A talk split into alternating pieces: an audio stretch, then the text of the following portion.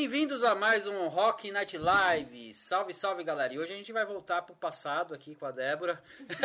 Vamos pra um passado diferente aqui, um passado steampunk. Que a Débora vai estar conversando com a gente sobre isso, né? Uhum. Ela vai estar trazendo pra gente esse universo aqui do steampunk que é muito interessante. Uh, antes de começar tudo, eu vou falar para vocês, assim, eu vou fazer os anúncios. Primeiro eu vou falar da Ultravox aqui, que forneceu alguns equipamentos para nós. A Ultravox é uma empresa de sonorização. Se você está pensando em sonorização profissional, fala lá com a Ultravox. Fala com a G aí, tá o telefone na tela. Ele vai te atender bem e se você quer fazer seu evento, ele vai ter o equipamento básico para o seu evento, tá? Qualquer equipamento para o seu evento ele vai ter. Eu vou falar agora um pouco também do nosso Apoia-se, que é um praticamente um clube de membros, né? É, provavelmente o Shendes vai estar tá aqui com a outra câmera de vez em quando, dando uma filmada aqui no making off, né? vou pedir, já pedi para ele fazer isso. E enquanto ele estiver fazendo essa filmagem no making off, nós vamos estar tá, vamos estar tá trazendo aqui no nosso apoia-se tudo no clube de membros, tá? Então você pode colaborar a partir de 10 reais, você pode estar tá colaborando aí e vai ter lá os prêmios lá tudo. Até eu tenho o Discord também nosso, que vai estar tá lá também, que você pode estar tá participando. E eu vou falar da Twitch, né? Se você está vendo aí por essa live, a Twitch é uma parceira que nós temos, que é muito bacana, assim, tipo, eu acho que é bem legal a gente estar tá por lá. E é isso aí. Oi, gente, tá, tá, a câmera deu algum problema? Normal. Tá normal, tá normal, tá tudo normal? Então tá bom. Então vamos começar a falar agora com a Débora, né? Vamos falar, a Débora tem o canal do Steampunk. é um canal muito interessante, já acompanho faz algum tempo. Uhum. Vamos falar, como é que você começou esse canal? Então, foi em 2015, né? Eu participo do Conselho Steampunk desde 2009 e a gente faz vários eventos culturais, né? E eu falei, meu, não tem nenhum canal a respeito de steampunk. Então seria muito importante dar uma diretriz de como as pessoas conseguirem se vestir, como que elas poderiam é, aprender um pouquinho mais de steampunk, né? E aí eu criei uhum. esse canal, então desde 2015 eu tô fazendo vários vídeos com vários tutoriais, ensinando como é, entender a respeito da história, porque uhum. também tem muito pensamento crítico, então sempre além da estética. Uma curiosidade que eu tenho, assim, é como surgiu o steampunk? É, como surgiu esse gênero? O steampunk foi na, nos anos 80, basicamente. Uhum. E foram vários escritores que eles tiveram Primeiro veio o Cyberpunk, né? Na verdade. Não, sei, o Cyberpunk foi, veio bem antes. Exatamente. Que, inclusive, tá, o Cyberpunk 2077 tá maior hype agora, né? Exatamente. Vocês estavam até falando que o Cyberpunk é... 2077 o pessoal tá falando que não tá tão bom. Mas enfim, vamos ver, né? Até é, equalizar o jogo. Futuro. Que? Pega a, maqui... a DeLorean e volta porque deu ruim. Deu ruim no futuro. Traz a DeLorean de volta. É que tem uns bugs no jogo, mas isso é normal de qualquer Bino, jogo. Bino, isso né? é uma cilada. Mas beleza, a gente pega e ignora, mas Sabe como que é? Todo começo de jogo, todo começo de adaptação de universo é uma coisa muito complexa. Até mesmo pra gente lidar com a realidade que a gente tem hoje, é uma coisa muito difícil. Então, do cyberpunk veio o steampunk. Hum. Então, ele veio mais ou menos na, na década de 80. E é uma releitura da era vitoriana com tecnologia avançada. Caramba, que legal. E eu acho então que tem muita coisa que surgiu nos anos 80 nesses gêneros, synthwave, tem bastante coisa assim que é que tá nesse universo. Sim. Mas agora eu vi assim, uma coisa que eu vi assim no Steampunk, pra você ver, vamos assistir seu canal. eu vi assim que você falou que tem o diesel, o diesel, tem o vapor, Sim. tem tem alguns subgêneros dele. Eu vi você explicar a maioria dos subgêneros lá. Sim. Inclusive, ó, quem puder, vai lá no canal da canal do Steampunk da Débora, entra lá e dá, se inscreve e dá uma olhada no canal, porque pô, muito legal assim, tem muita referência assim sobre esse gênero aí que é muito legal. Uhum. Mas agora me explica como que funciona isso, que tem vários subgêneros dentro, né? Tem. É que o steampunk, basicamente, nada mais é do que você pegar a era vitoriana hum. e fazer essa releitura. Então imagina só, Revolução Industrial. Aconteceu a Revolução Industrial. Então o homem tinha basicamente o Fordismo como seu precedente. Uhum. Então, de repente, os cavalos viraram máquinas, viraram carros. Uhum. E, meu, As a galera vapor, começou né? a criar, é, criou uma uma coisa muito louca e a tecnologia se desenvolveu em base da engrenagem, do uhum. pensamento humano e do vapor. Uhum. Só que daí isso acabou se desengrenhando com o decorrer do tempo, porque o steampunk nada mais é do que uma distopia. Ah, é, é uma distopia. de ser uma utopia, Eu que vi, é uma coisa que dá você certo. tem um vídeo que fala sobre distopia e utopia. Sim. Eu lembro, você fala as diferenças. Exatamente. É muito legal. o futuro da merda. Sim. Exatamente. A utopia basicamente é quando dá certo. Utopia e Star Trek. Mas como que a gente vai saber o que realmente é uma utopia e uma distopia se a gente nunca viveu uma utopia de verdade? É verdade, ninguém nunca viveu e como é que a gente vai saber? É muito, muito estranho você pensar assim, o que é uma utopia? Então, Uhum. O que, o que que acontece? O que- como todo mundo ficaria feliz e contente? Que todo mundo é muita gente, se a gente for parar É, pra então. pensar. E eu acho que todo mundo tem visões diferentes, aí que tá o Sim. ponto. Por exemplo, o que é bom pra um não é bom pro outro, geralmente. Exatamente. Então, por isso que existe assim, às vezes é uma utopia pra um e uma distopia pro outro. Eu vejo, por exemplo, o mundo do Demolidor. Sim. daquele filme lá do Demolidor lá do Stallone. Aquele filme, aquele filme é muito interessante que ele mostra assim, Pra uns deu certo, pra outros deu errado, porque tem o povo que vive no esgoto. Uhum. Então é bem por aí. Mas no steampunk eu vi assim que tem uma divisão assim, eu acho que até isso aí tem um, por exemplo, uma timeline, alguma coisa assim, ou é muito variável? É que não seria só do steampunk. O steampunk ele é um braço do cyberpunk. Uhum. Os outros, como Tesla Punk, Rococo Punk, todos esses são braços do cyber. O rococó eu vi você falar, mas esse eu não me aprofundei muito. O Rococó é como se fosse não, no século XVII. Hum. Então é a Maria peruca, aquelas é- aqueles negócios assim. É legal que eles criaram vários universos a respeito de tecnologias avançadas que todas elas acabaram em uma distopia. O único, tem um que deu certo. Um único, que é o que eu te falei. O único que dá certo é o Solarpunk. O solar? O Solarpunk seria a tecnologia se reinventando a respeito da tecnologia Solar, né? solar e biodegradável, entendeu? Então é a gente É o único que deu muito, certo, né? O único Exatamente. que deu certo. É, mas porque você está usando uma coisa sustentável, né? Aí que Exatamente. tá. Agora, por exemplo, uma coisa que eu vi bastante em todos, nenhum deu certo e as tecnologias assim. É, mas, por exemplo, eu nunca vi um medieval punk, porque medieval acho que o pessoal ia pra fogueira, né? Até tem, tem o mid-punk. Tem? o Tem? mid-punk. Eu não sabia E disso. outra, levando em consideração que o steampunk pode viajar no tempo, meu, a gente É, pode tem fazer o que essa. a gente quiser, entendeu? Ó, umas coisas, umas referências que eu tenho assim do steampunk que eu vejo, ah, tem umas coisas que eu penso quando eu vejo steampunk.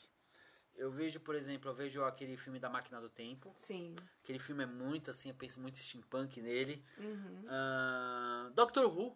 Sim, Dr. Who. Nossa, Dr. Who. Só que Doctor Who eu vejo no Capaldi, sabe? Aquele Doctor do Capaldi lá, eu vejo muito ele steampunk lá. Aham. Apesar, primeiro episódio é total steampunk, aquele primeiro episódio lá do Capaldi. Nossa, o Capaldi é perfeito, gente. Nossa, o Capaldi é muito bom, pelo amor de Sério, Deus. é Dr. só- Who é uma série que a gente sempre. Eu, pelo menos, sempre falo no meu canal a respeito do Dr. Who. Principalmente, não porque a série é totalmente steampunk, mas por conta dessa viagem no tempo e da gente conseguir se reinventar dentro Uhum. de vários universos e o fato de que Dr. Who não foca só na Terra. É, Ele fala Who fala. universo Não, é, sabe o que é engraçado? Dr. Who, assim, às vezes, ah, ó, eu tô no passado da Terra, mas tô no futuro do planeta X. Sim. É isso que é é legal no Doc- Dr. Who. Agora, qual que é o seu doutor preferido? Só pra saber. Ah, é, é que eu gosto do Tenant pra caramba, entendeu? Ah. O Tenant. Mas o Capaldi também é fantástico. Não, eu gosto do Capaldi, mas sabe que o Capaldi ele tem uma conexão com o Tenet, né? Tem. Ele tem. Tanto que. Ah, eu vou dar spoiler, porque isso aí já tá velho, né? Porra. Como diria River Song Spoiler. É spoiler. Mas esse spoiler de- dele, assim, é tipo assim, quando ele descobre por que, que ele escolheu aquele rosto do Capaldi. Sim. Aquilo foi muito legal, porque ele falou, ah, esse rosto! Agora eu sei por quê. E foi por causa do Tenet. Uhum. Ele voltou lá, eu lembro que eu vi isso aí, nossa, esse episódio eu assisti outro dia de novo, é um episódio fantástico, que é da segunda temporada do Capaldi. É do Pompei, né? É o Pompei. Exatamente. É, Ele pegou, não, ele pegou do Pompei lá do David Tennant, só que ele jogou lá pro Capaldi na segunda temporada, lá dos Sim. Vikings lá. Mas é muito legal. Meu, Doctor Who é uma série assim que é fantástica, Uhum. basicamente, porque é a mesma pessoa. Ele é um alienígena, Doctor Who. E ele tem E ele vai evoluindo de acordo com as suas regenerações. O que é bacana de observar disso, basicamente, é que uma pessoa, embora ela seja um alienígena, ela pode ser várias pessoas em determinados tempos. Isso é uma coisa pra gente se Uma refletir. coisa assim que o pessoal colocou assim que eu achei muito legal no Doctor Who é que ele pôs assim. Ele colocou que independe de gênero também. Ele pode Sim. ser uma mulher, tanto que é uma mulher agora. O doutor é o Doctor. Doctor não tem. um- Não é um a masculino nem feminino, né? Doctor em inglês. Doctor Who, Doutor quem? Que é a maior pergunta que tem. E tipo assim, agora é. Eu gostei dela. Eu gostei. Eu gostei da, da atriz. Eu não lembro o nome dela, mas eu gostei da. Putz, eu não me lembro também. Eu também não lembro. Eu gostei dela, só acho que o roteiro perdeu muito por causa do Mofá. Uhum. O Steve Moffat lá, ele fazia, Ah, o pô, é, é é, pô, ele é fantástico. Ele fez lá do Matt Smith lá. O Matt Smith virou o doutor do- dos, dos doutores, né? Sim, sim, muito bom. O doutor mais foda que teve foi o Matt Smith, né? Ainda Porque- mais quando juntou Mofá e Neil Gaiman, entendeu? Escrevendo Ah, aquele, aquele, a doutor. noiva do doutor, aquele, nossa, Nossa, aquele episódio é muito doutor bom. é perfeito, que a tarde se transforma em uma mulher.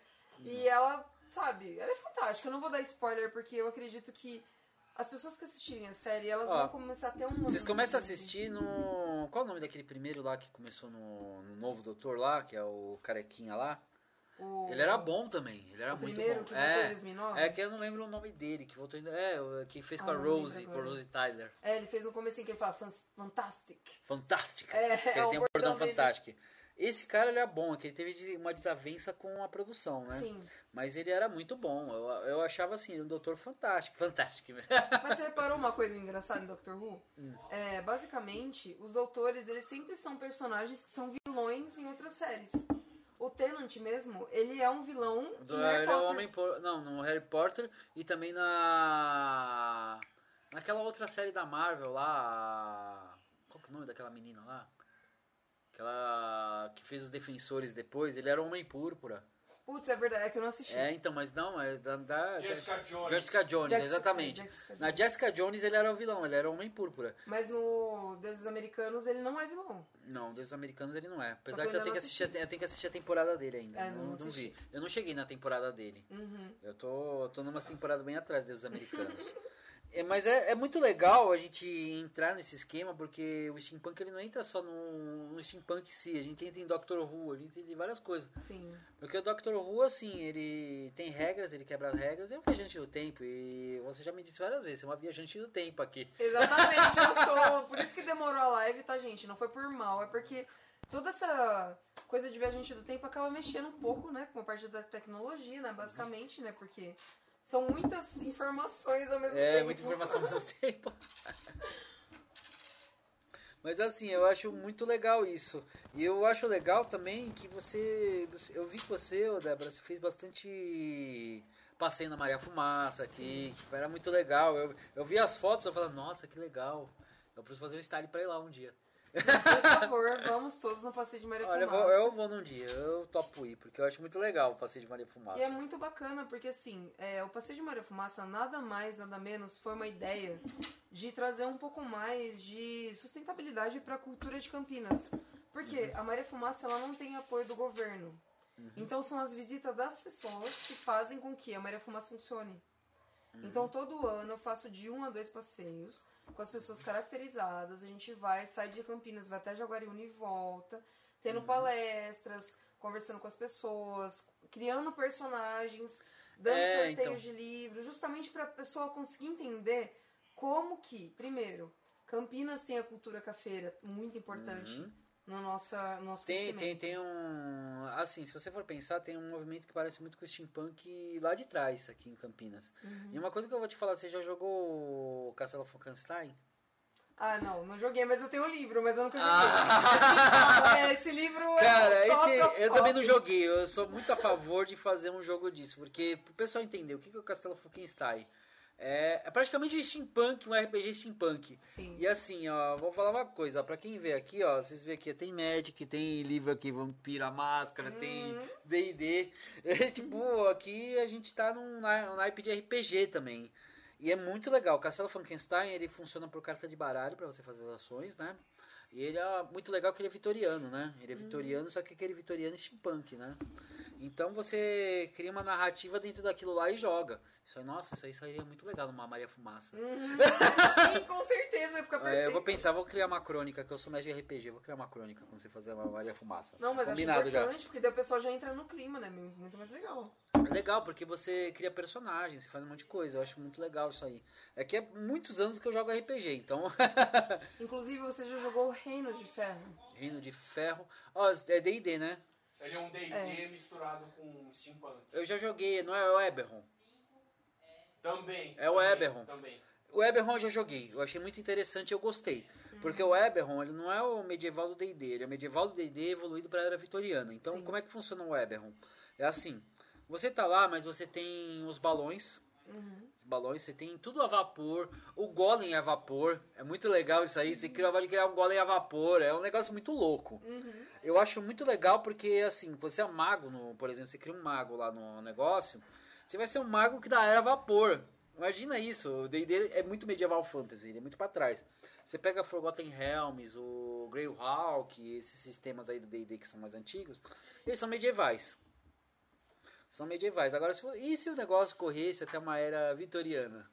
Aí que tá. Uhum. Se evoluísse até lá. Isso que é legal do Reino de Ferro e Eberron. Ó, o maior exemplo de RPG que é medieval misturado com Steam é o Final Fantasy. Não, Final Sim. Fantasy depende. Final que é- Fantasy VI, Final Fantasy IX, o Final Fantasy XII. Mas cada Final Fantasy é uma história diferente, aí que tá.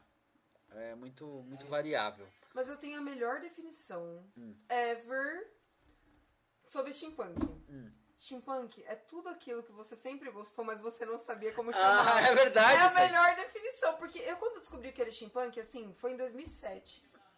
E eu tava lá pesquisando imagens em 2007, a internet ainda tava daquele jeito que, assim, gente, vocês não têm noção, a internet era muito complicada naquela época, era Mas você muito não viu na década de encontrar 90. termos. Você não É, viu na década de 90. Eu, Eu usava. tenho 32 anos, então nasci Eu em tenho 88. 39, mas eu usava já na década de 96 já usava internet. Era um... Naquela época a internet era mato. A internet era aquele barulhinho.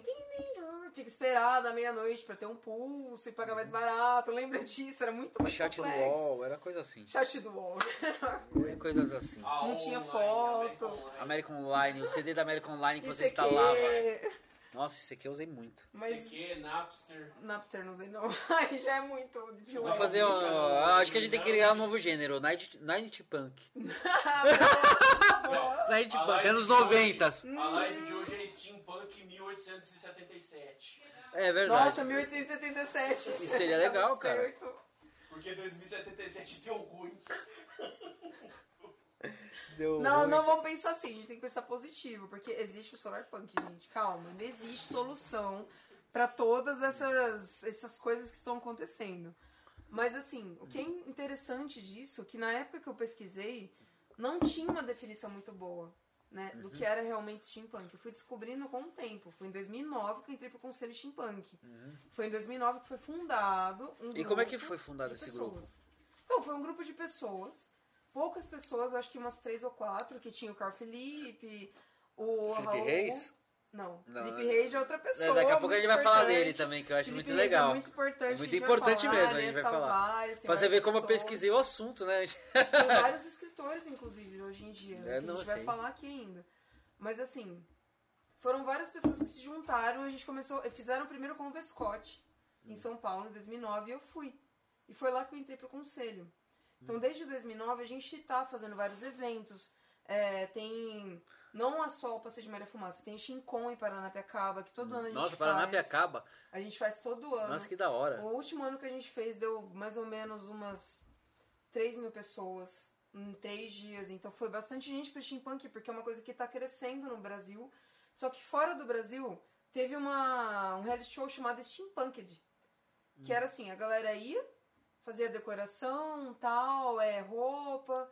E eles fizeram um reality show disso. Então, assim, tá crescente o subgênero, sabe? Perto do que a gente viu em 2009 pra agora, Não, tá crescente mesmo. É. Eu já vi eu, vi, eu vi esse crescimento porque eu achei até site steampunk. Eu pesquisei bastante antes de vir fazer, porque todo assunto que eu vou fazer eu pesquiso pra sim, ver. importante. Fora que o seu canal eu já assistia antes. Eu até falei há muito tempo atrás, eu falei, nossa, que canal legal. Ai, que bom!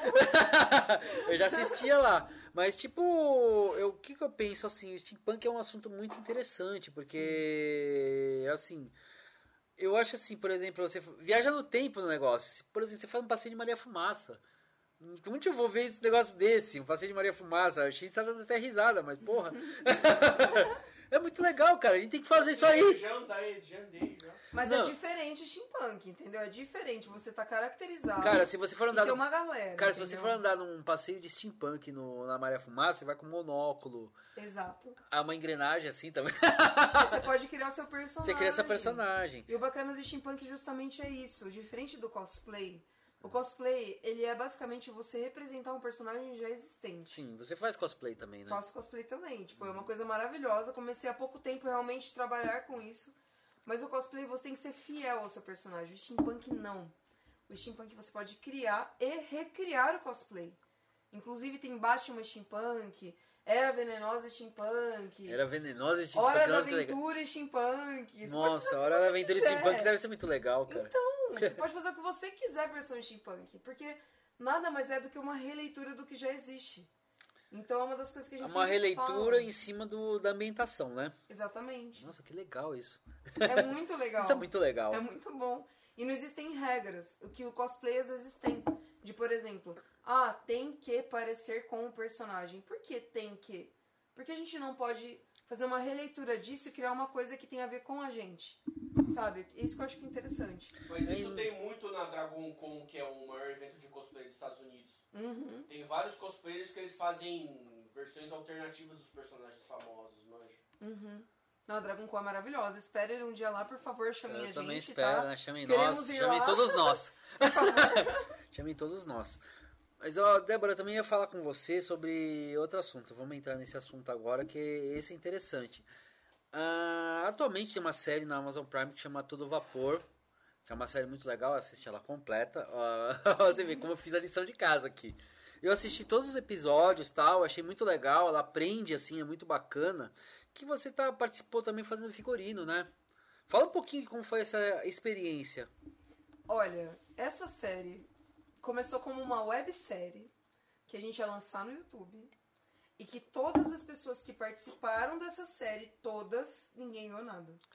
A gente Uhum. fez por amor e por acreditar Não, que mas dar ó, certo. Olha coisa- que louco. olha que lou- mais louco é que eu me impressionei com a atuação, pá. É uma atuação muito profissional. Sim, Tipo assim, eu vi o Felipe. Reis lá, guardei bem o nome dele, Felipe Reis. Que a atuação dele foi muito legal. A menina lá que fez a Capitu A, também. A Thaís Barbeiro, É, a que fez a Índia lá. É, nossa, a Pamela Otero. Isso, nossa, pessoal muito bacana, assim, eu guardei Sim. eles, a que fez a japonesa também. A Bruna Nossa, pra você ver como que foi o negócio, o negócio foi muito louco. E eu comecei a assistir assim, eu vi assim, ah, nossa, essa série aqui, ah, eu vi que você divulgou uma vez, nossa, tem essa série assim, tá na Amazon Prime. Eu falei, nossa, vou dar uma olhada lá. Uhum. Eu comecei a assistir, eu comecei no primeiro episódio, no mesmo dia eu assisti até o último. Ó, gente, eu não vou dar spoiler, mas eu vou falar pra vocês, assista lá, entra na Amazon Prime, 9,90 por mês, aproveita e faz um sub aqui na Twitch pra mim, né? que eu já estou indicando, né? Faz o sub, assina lá a Amazon Prime e assiste essa série a todo vapor. É muito bacana. Mas como é que foi a experiência de fazer esse figurino? Ah, o legal disso foi que a gente teve uma liberdade muito ampla pra poder escolher as roupas que a gente ia fazer. Uhum. Então, foi eu, a Jess Reeves e a Thaís Viana. Uhum. Então, nós pegamos e, e basicamente a gente não tinha fundos. Então, nós pegamos coisas que a gente tinha, Nossa, foi total steampunk isso. misturamos os nossos superpoderes e fizemos. E fora isso, também teve ajuda de várias pessoas. Teve o Alexandre Bader, que ajudou com várias coisas de Nossa, que bacana. coisas, sabe? É, ah, tinha um mecanismo tecnológico, então a gente pegou emprestado com ele. Teve o Calisto, a Isa também que ajudaram. Então muitas pessoas ajudaram a fazer essa série. Então essa série é nosso xodó justamente porque Mas teve ser um alma de muita gente ali, entendeu? Mas tem que ser um xodó porque a série tá muito bacana. Ó, gente, eu não tô falando por falar, porque assim, eu, eu quando assisto uma série, eu falo assim, eu, eu falo se me prende ou não. Se o negócio não me prende no primeiro episódio, eu já paro.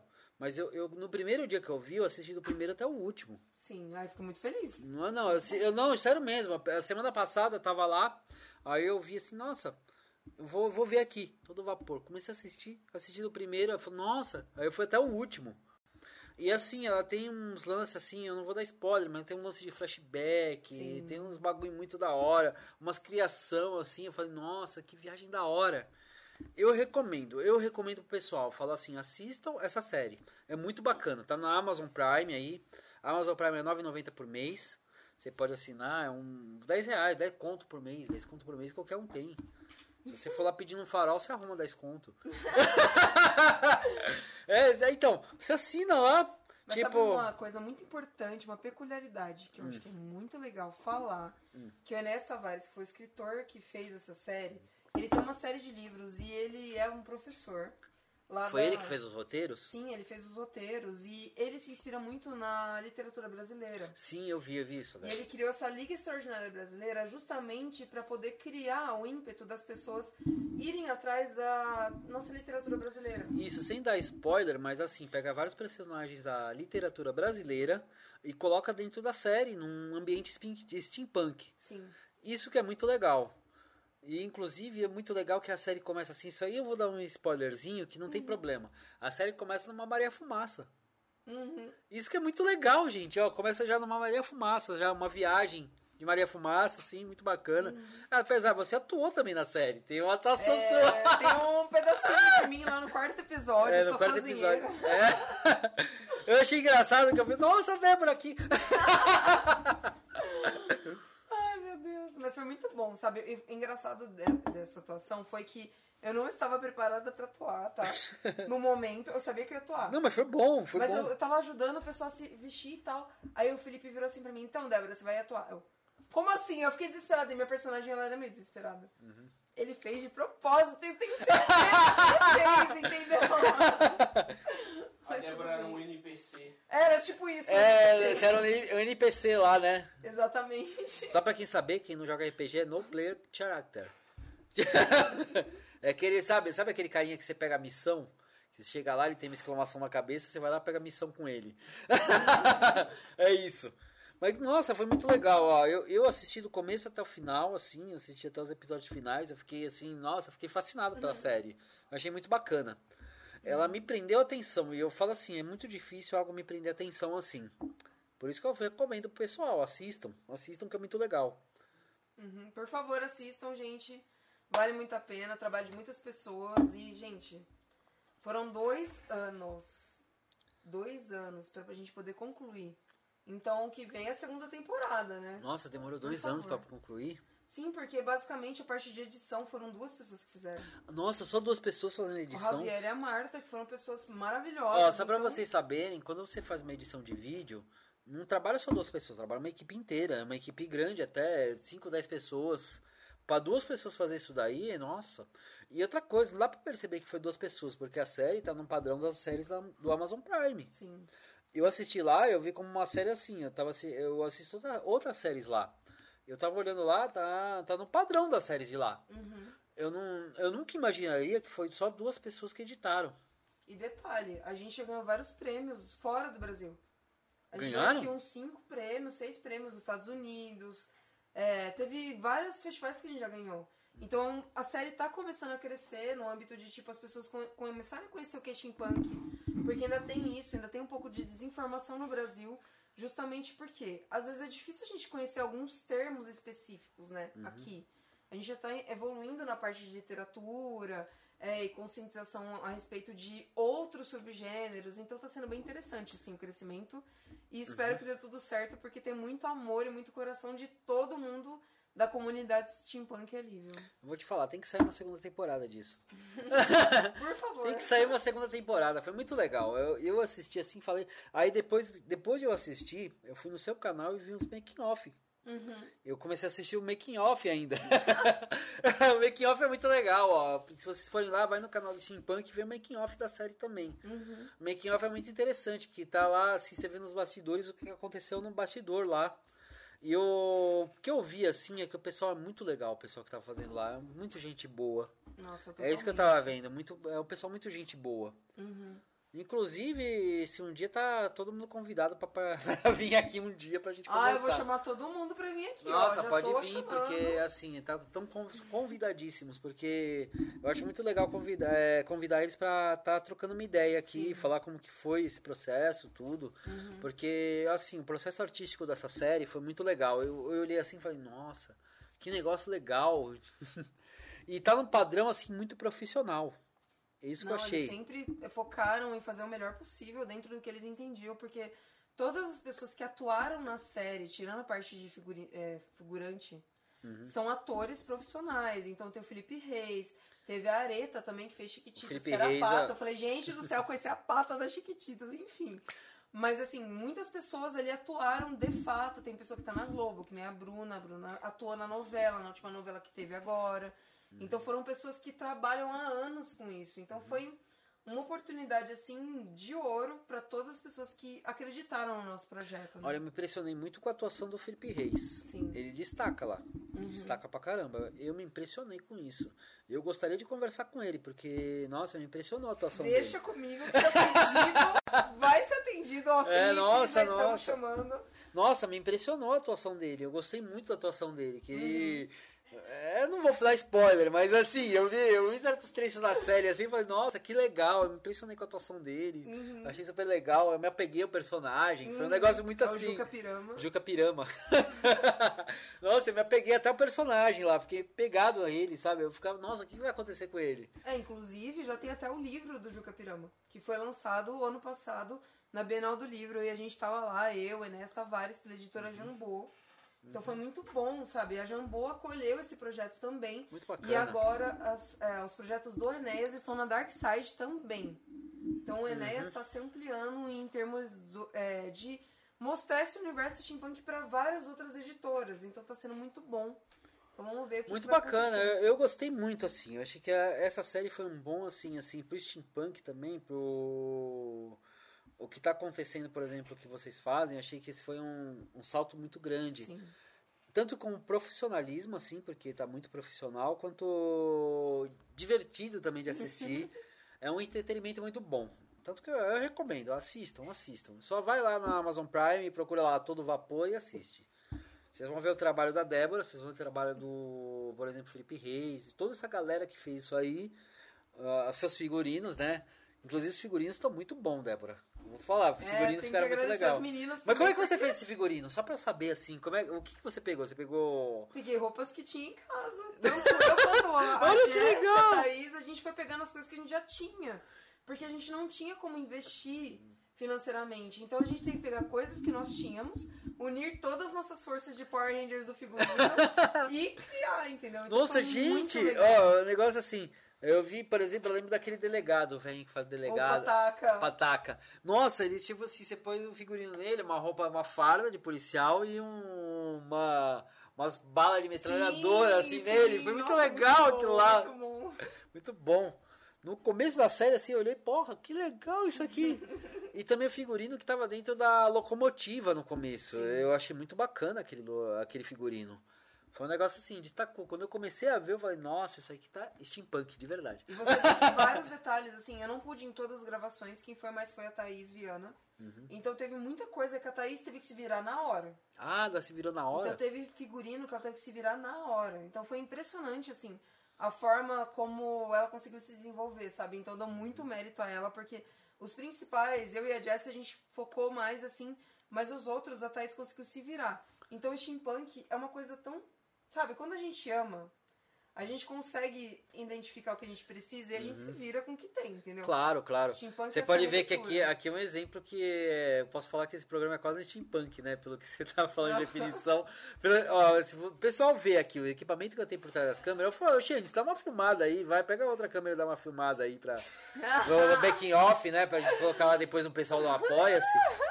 Mas se, você, se for ver o que eu tô fazendo de gambiarra aqui, é um negócio incrível, A né? gente não é steampunk, a gente é MacGyver Punk. MacGyver Punk. Pronto, MacGyver já criamos Punk. um subgênero novo. É isso aí, É, um gente. subgênero novo aí, Assim uma MacGyver funciona. Punk. Mas assim, tipo, o que eu vi lá, eu achei muito legal da série e tal. Eu já vi outros figurinos seus, já vi cosplay seu também. Uhum. E o cosplay, como é que. Eu vi vários cosplays seu.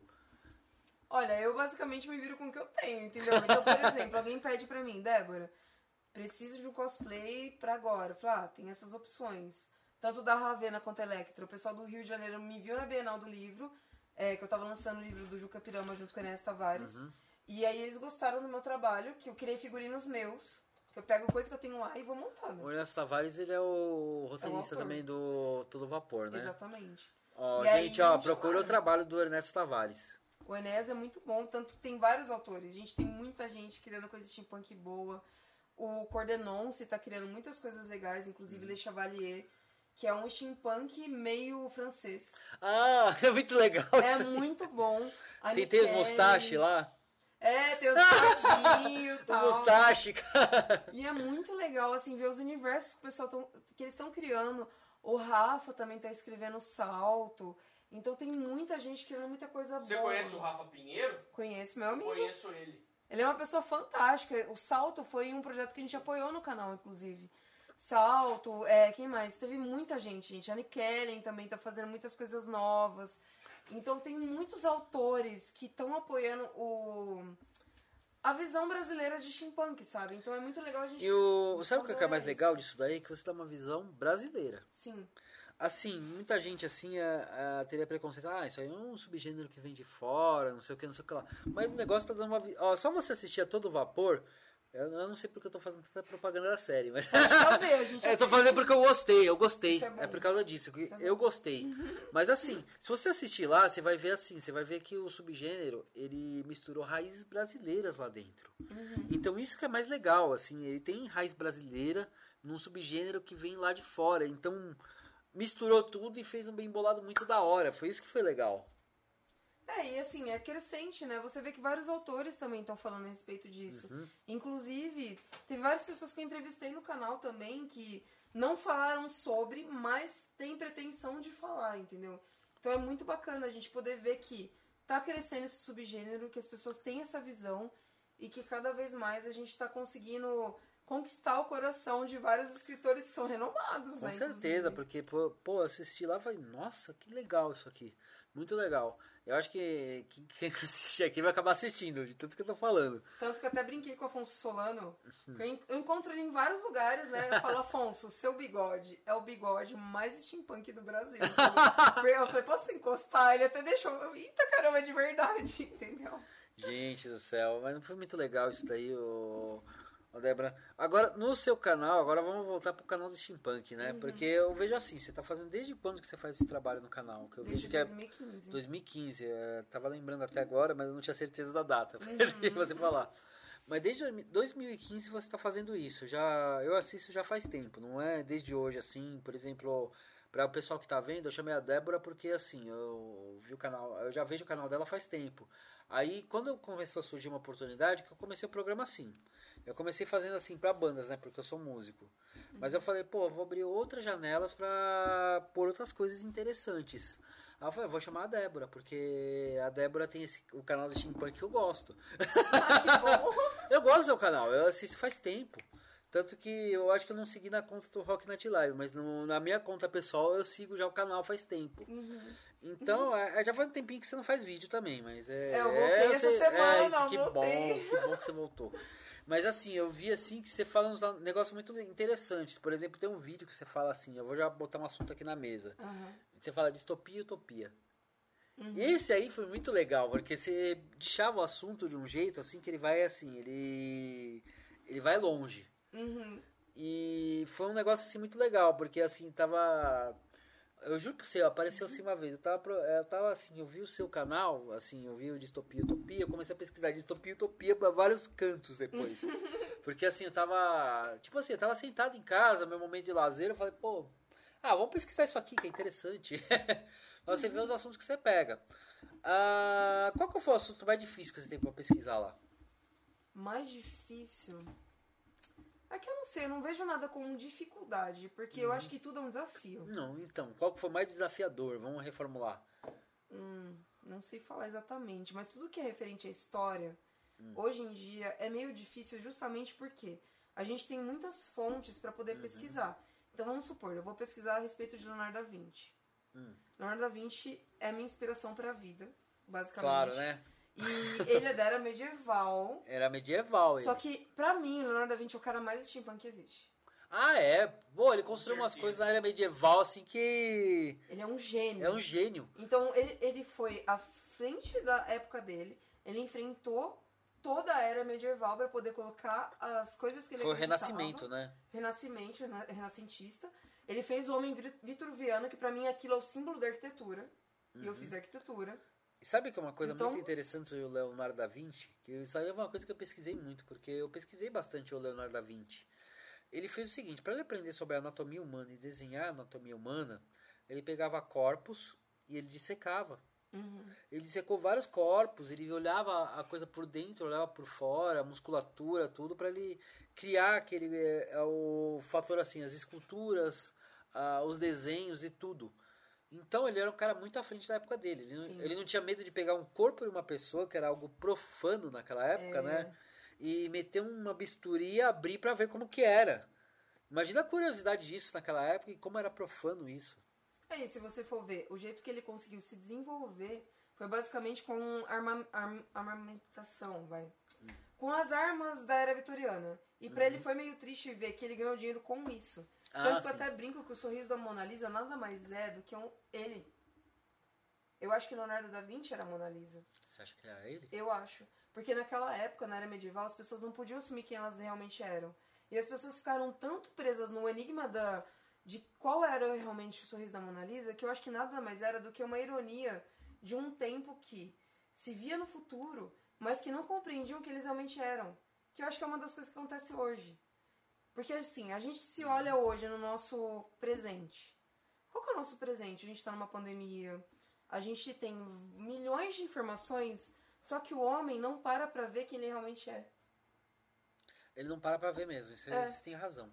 Assim, uma coisa muita que eu vi- informação. é muita informação que nós temos hoje em dia que vem muito rápido também. É. É, as informações vêm tão rápido que nós não conseguimos assimilar elas. Sim. Aí que tá o ponto. A assimilação da informação tá muito. Assim, nós não conseguimos assimilar uma informação que vem tão rápida. Então vem coisa do mundo todo, vem notícia, vem o caramba 4 e tal. Uhum. Agora você não acha que rola umas manipulação aí no meio também? Sempre. Mas isso desde quando o homem é homem. Quando existia a caverna de Platão. A gente vê pelo. Se a gente estuda filosofia desde quando é criança, que é o meu caso, porque eu queria ser astrônomo. Hum. Eu tenho até meu diplominha lá, 2001, 2002, e que eu pre- prestei Olimpíada de Astronomia porque eu queria ser astronauta. Hum. Desisti porque eu falei, meu Deus, não sou inteligente. Olha que que isso? errado. Por quê? Que errado isso. Ser mulher já é difícil Sim, na, concordo. na nossa era. Anos 90 foi, um, foi uma época que foi condicionado pra mulher não pensar no âmbito de caramba, você pode ser criativo. Ou o ser humano ser criativo.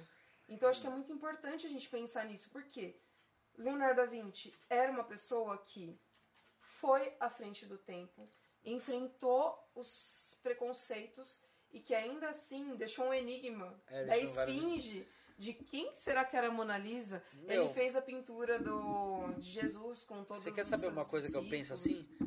Vamos pensar o seguinte, nós não vivemos aquela época. Apesar de você ser uma viajante do tempo, né? Sim, exatamente. Mas nós não vivemos aquela época. Sim, exatamente. Nós não sabemos como que foi. A gente vai saber se o Michelangelo era uma mulher, o Leonardo da Vinci É. era uma mulher, ou talvez eles fossem mulheres e a- o padrão da época falou, vocês vão ter que, ah, vai ter que assumir como um homem para seu trabalho ser reconhecido. Você tá errado. Não. Eles eram tartarugas. E viveu no esgoto. Ninja, ninja, ninja turtles. Não, mas assim, a gente é uma viagem que eu tenho assim. Eles poderiam ter sido mulheres. Aí o que que aconteceu? A, a Igreja Católica era predominante na época, tinha uma doutrina do São Agostinho, a mulher era Sim. pecadora, a pecadora original, ela que tentou o homem a comer a maçã. Isso é uma viagem que eu tenho, porque assim, eu sou, a, a minha, as minhas ideologias são muito variáveis, então eu tenho muita coisa assim que vai falar, nossa, isso destona disso e de daquilo, eu quero que se dane, na verdade. Mas vai saber se não era uma mulher, vai saber se Leonardo da Vinci não era Mona Lisa. Às vezes ele era Mona Lisa, ele fez tudo aquilo lá e o pessoal fala que ele é um homem. Mas quem é 100% mulher e 100% homem, sendo que nossos pais são biologicamente de outras pessoas, a gente não consegue saber É. quem é 100% algo. Então a gente vai se descobrindo no decorrer da vida. Às vezes a pessoa Uhum. se via como algo, mas é- ela, como pessoa, não representava aquilo. Então não tem como saber. A gente só sabe a realidade que a gente vê. Hum, E é isso que eu entendo hoje, como eu, Débora, com a minha idade, e estudando tudo que eu estudei sobre história, sabe? Bacana. E é cada muito vez legal. mais a gente vai se recriando, né? eu penso uma coisa assim muito recorrente assim na minha cabeça. Assim, o gênero é muito uma besteira o pessoal ficar pensando assim, ah, gêneros, essa guerra de gêneros tal. A gente é tudo ser humano, pô. É tudo igual. Pô, Exatamente. tudo igual. Tem, claro que tem as diferenças do biológicas, né? Claro que vai ter diferença biológica, que é um fator reprodutivo pra. Ele tá dando risada, mas é verdade, é um fator reprodutivo pra gente perpetuar a espécie. quer comprar briga.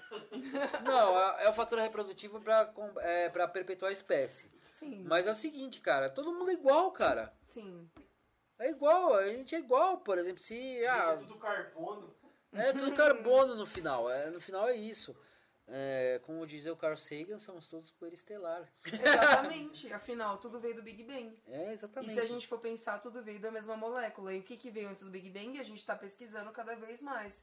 Porque existem várias teorias a respeito do universo, de que ele está se expandindo, ou se ele está entrando em colapso. Ou entrando de em colapso novo. de novo. Então como que a gente vai Nossa, saber é verdade? nossa, eu assisti muitos documentários sobre isso. Você assiste também? Assistam, Puta que pariu! Olha o assunto que a gente entrou. Ainda quero. Olha, astronomia, eu assisto sobre buraco negro, eu assisto sobre todas essas coisas, sou muito Sim. louco nisso. Aí eu fico olhando, ó, tem várias teorias. Tem uma teoria que o universo está em expansão, tem outra que ele está em retração agora, né? Está retraindo. Uhum. Aí falam que a galáxia de Andrômeda, de Andrômeda vai chocar com a Via Láctea e vai É, dar. porque é um- a mais próxima que tem da nossa Via Láctea. Sabe o que é mais, é mais cruel pra gente isso daí? É que a gente não vai ver isso acontecer. Ou será que sim? Porque eu achei que eu não ia ver o fim do mundo. E não sei o que que tá acontecendo, porque teoricamente isso foi o fim do mundo pra muitas pessoas. Ah, foi. O fim do mundo nada mais é do que a sua morte. Sim, concordo. Então a gente, mano, olha, eu, quando eu tinha 11 anos que eu estudava muito assiduamente, como eu te falei, eu falava, meu, eu não vou conseguir ver isso, e eu tenho uma pasta, eu tenho uma pasta de 99 2000 com vários Nossa. recortes de astronomia. E eu Caramba. falei, gente, e eu peguei esse final de semana passado. Então eu vou começar a reestudar o que era dito. E eu reparei que muitas coisas do que eu tava vendo na pasta ainda são ditas até hoje. Como o derretimento das, cala- ah, das Calotas das polares. calotas polares, é, o efeito estufa. Não Efeito que seja estufa, uma mentira. Tem muita gente que não acredita, mas eu acho que assim, tá mais calor do que tava 10 anos atrás. Como que a gente vai Tá, saber? mas a temperatura parece que aumenta em um grau cada ano que passa. É, isso aí também é, é o seguinte, cara, não é cada ano que passa, aumenta bem menos. Mas a gente vai se adaptando. A gente vai se adaptando, mas é o seguinte, o que também o Sol, tá- a Terra tá sempre se aproximando do Sol mais. Tem essa. E Mas outra, tem os eixos da Terra, que É. cada vez está mais inclinado ou não. Mas o que, que isso vai mudar em nós como seres humanos? É isso que é uma das coisas que eu sempre falo no canal, inclusive. Uhum. Tipo, a gente se encontrar como ser humano e ver o que, que evolui na espécie pra gente conseguir adequar o que é o melhor pra gente hoje, sabe? Na verdade, o ser humano, por que, que o ser humano é a espécie que prevalece no planeta? Por que não é um. É uma ameba ou um macaco? é simples, a nossa capacidade de nos adaptarmos. Uhum. Isso que faz o ser humano. Por exemplo, é, nós éramos nômades e caçávamos. De repente, alguém que falou assim: Ó, e se eu jogar uma semente aqui, deixar crescer e cultivar o solo? Aí começou a se cultivar a agricultura, cultivar o solo. Então, isso foi uma adaptação. Aí que está a inteligência do ser humano, é na adaptação. Só que daí você vê, de certa forma, uma coisa meio retrocessa. Porque você vê, o ser humano tinha agricultura tal. O tempo surgiu por causa da agricultura. Sim, Por quê? concordo. Ele precisava saber quando que ele ia conseguir plantar pra E as poder estações colher. do ano, né? É outono, verão, Só que daí a gente virou inverno. Né? escravo do tempo. Claro. Olha como que tá hoje. A gente vê. Legal, é, é muito bom a gente conseguir ganhar pra poder se sustentar. Claro. Mas até que momento isso realmente é vida? É um É dos vida- questionamentos que eu solto, Sabe assim. qual que é o maior problema? O pessoal pensa o seguinte, saca? O pessoal pensa. Tem três tipos de pessoa pra pensar e que eu considero. A primeira é a seguinte: é a pessoa que fala assim: é, tudo é fácil desde que eu faça ser fácil. Isso é, a pessoa não tem escrúpulo porque ela vai fazer. Uhum. Ela vai passar a perna, ela vai fazer qualquer coisa. Outra pessoa, ah, eu sou honesto, mas tudo é difícil. E tem a pessoa que segue um meio termo nisso. Ela fala assim, não, é, é- tudo é sustentável pra mim. Então, por exemplo, eu vou pegar um negócio, eu vou fazer esse negócio, eu vou ganhar com ele, mas não vou ser trouxa. Aí que tá. É um equilíbrio entre as coisas. Você não pode nem ser um picareta, nem ser um trouxa. Você tem que estar lá no meio, é esse o problema. É tentar entender a sua natureza e colocar Exatamente. isso em convergência com o resto do mundo. Que é o mais difícil, porque assim, quando muitas pessoas são domadas por opiniões de outras pessoas, elas não conseguem entender o que, que realmente elas são. Concordo, E é concordo. difícil a gente entender quem nós somos se a gente foi criado em um sistema que é condicionado. Ah, ele é condicionado a. Na verdade, esse sistema ele é condicionado a uma coisa que, assim, eu, eu saio fora geralmente disso. Que tô... Pô, eu falo assim, putz, isso é o fim. eu- pelo amor de Deus, não dá. Mas é o sistema ele é condicionado a você fazer o seguinte: a você nascer, crescer, aí você arrumar um emprego, fazer as coisas que você tem que fazer, ter filhos, criar seus filhos e morrer. É, triste. É triste isso, você, você, se você pensar. É que nem aquela música assim, uma vez eu fiz um vídeo pro YouTube, no meu canal pessoal lá, que eu tenho lá, que eu falei assim, é, no final do vídeo eu falei uma coisa assim que ficou meio implícita, mas é uma coisa que eu penso muito. E as pessoas na sala de jantar estão interessadas em nascer e morrer. Isso aí tem um simbolismo tremendo lá que os mutantes deixaram lá tal. Porque assim, o que, que ele faz? Pessoas na sala de jantar, as pessoas que estão lá com a viseira no, no, nos olhos, elas querem viver a vida assim: nascer, crescer e morrer. É, só que eu acho que isso aí não é vida, pelo amor de Deus. É porque as pessoas têm medo de questionar. Quando você questiona, você coloca em pauta coisas que não são colocadas. Sim. E aí, como que você vai lidar com uma questão sendo que isso te machuca? Hum. Tudo que faz a gente se machucar, não tudo, vai, mas tem situações na nossa vida que elas geram dor. Sim. Questionar gera dor, porque você sai de um parâmetro que foi estabelecido. Então, a partir do momento que gera dor e você enfrenta essa dor, você cresce. E aí você consegue enxergar as coisas de outro patamar. De outro patamar, eu concordo. Se você, tipo assim, você começa a questionar, você fala, por que, que eu tô condicionado a nascer, crescer e morrer? É. Aí eu começo a questionar, por exemplo, veio Michael Fields, de- uns tempos atrás.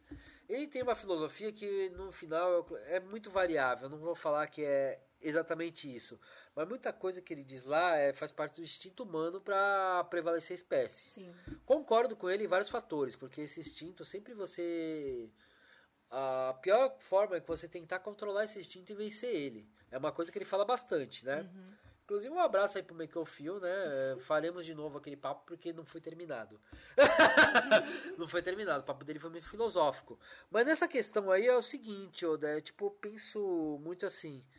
A gente começa a pensar assim, pô, eu fui condicionado pra nascer, crescer e morrer. E se eu quiser fazer um caminho di- diverso aqui, fugir pra cá? Eu quiser dar, dar uma fuga, dar um, per, é a dar um perdido no bagulho.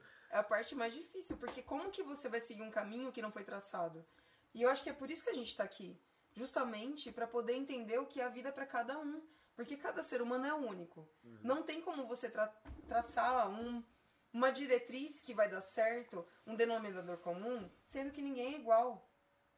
Entende? Concordo, É concordo. difícil. Ninguém, ninguém tem a mesma personalidade, ninguém é igual, tem gosto diferente. Cada um tem coisa- uma história, não tem tem, uma história, como. Toda história dá um livro. Toda história dá. Então é interessante isso do steampunk justamente porque o fato de você pegar uma era, que foi a era vitoriana, é uma era que existiu e muitas pessoas não sabem. Olha que incrível. Tem pessoas de ho- hoje 17, 15 anos que não entendem que a era vitoriana foi real. Foi real, resistiu. A era medieval foi real. Os vikings aconteceu. Então o pessoal vê isso aí e fala, pô, isso Eles acham que é ficção. É ficção. E não, é Não, verdade. mas na verdade a gente tá num mundo muito civilizado. Se for pensar como era o mundo naquela época, o mundo era incivilizado, ele era bruto, ele era.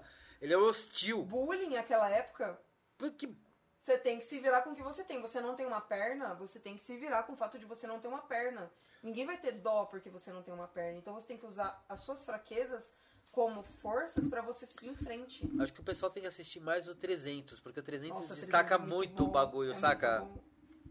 O 300 e Sin City, né? Os dois são bons. Sim, sim. Sin City é uma versão mais moderna de como que é a sociedade assim. Vamos falar, a sociedade, não, não digo criminosa, mas a sociedade violenta, tudo. Uhum. Mas vamos falar, o 300 é o seguinte: o 300 você tem uma visão de como que era o bagulho lá, por exemplo, Esparta. Quando uma criança nasce defeituosa, nós jogamos do poço. Uhum. Tipo assim, a criança nascia, ela, ela tinha uma deficiência e jogava no poço. Isso era cruel. Mas pra época, você acha que essa criança ia sobreviver em Esparta? É, então, é uma questão de sociedade, né? Não a sociedade gente deles julgar. era essa. Por exemplo, ah, dane-se. Meu filho nasceu mal feito, eu não vou. Eu não vou deixar ele viver. Porque ele não vai viver. Eles achavam que isso aí era um ato de misericórdia, não um ato de crueldade. Apesar que hoje em dia isso é um ato de crueldade, porque nós temos vários recursos para uma pessoa que é deficiente viver, né? Sim. Hoje em dia é uma outra época, é civilizado, é outra coisa. Mas o mundo era bruto, era cruel, era assim, era guerras, era sangue. E o Mas pessoal não vê isso daí. Tem uma coisa muito importante naquela época, que é uma coisa que eu não vejo tanto hoje, que é a palavra. A palavra, né? Sabe, as pessoas tinham honra. Tinha, tinha Hoje honra. em dia eu não vejo tantas pessoas terem honra. Existia até Sabe? honra na guerra, saca? Por exemplo, você ia pra uma guerra, os caras chegavam assim, os dois líderes iam lá e falavam, ó, qual que vai ser os, as regras do combate? Uhum. Ah, as regras vão ser essa, essa, essa, tá bom. Então tá bom, vamos fazer essas regras. Aí ela virava um banho de sangue, mas tá de acordo com. Não, ó, isso aqui tá contra as regras. Não, não vou fazer. Mas você vê que é engraçado como que as coisas, os valores vão mudando de acordo com Sim. o tempo.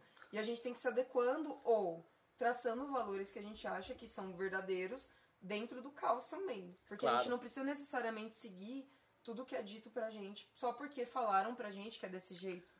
Não, nada, nada, nada é absoluto. É. Nada é absoluto. Isso é uma coisa que eu penso. É o gato? É.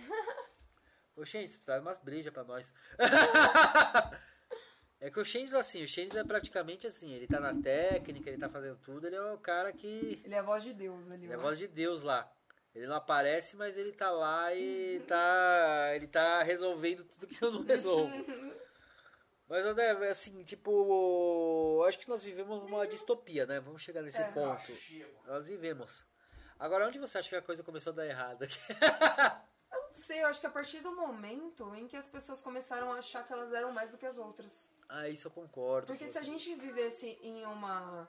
em respeito, respeito, a primeira coisa da lista que a gente tem que ter pelo próximo é respeito, mano.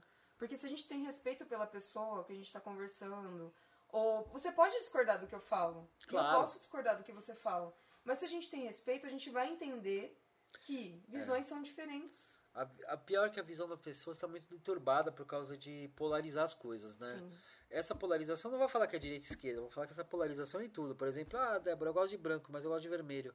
Então nós somos inimigos. É, faz sentido, gente. Somos inimigos mortais. Não faz sentido. Não faz Pegue sentido. suas armas, vamos fazer. Ó, se fosse um steampunk, vamos fazer um duelo. É, um duelo de Um espada. duelo de. Não, de espada não, de armas de Armas fogo. tecnológicas, Armas com tecnologias, Tesla. é, Tesla.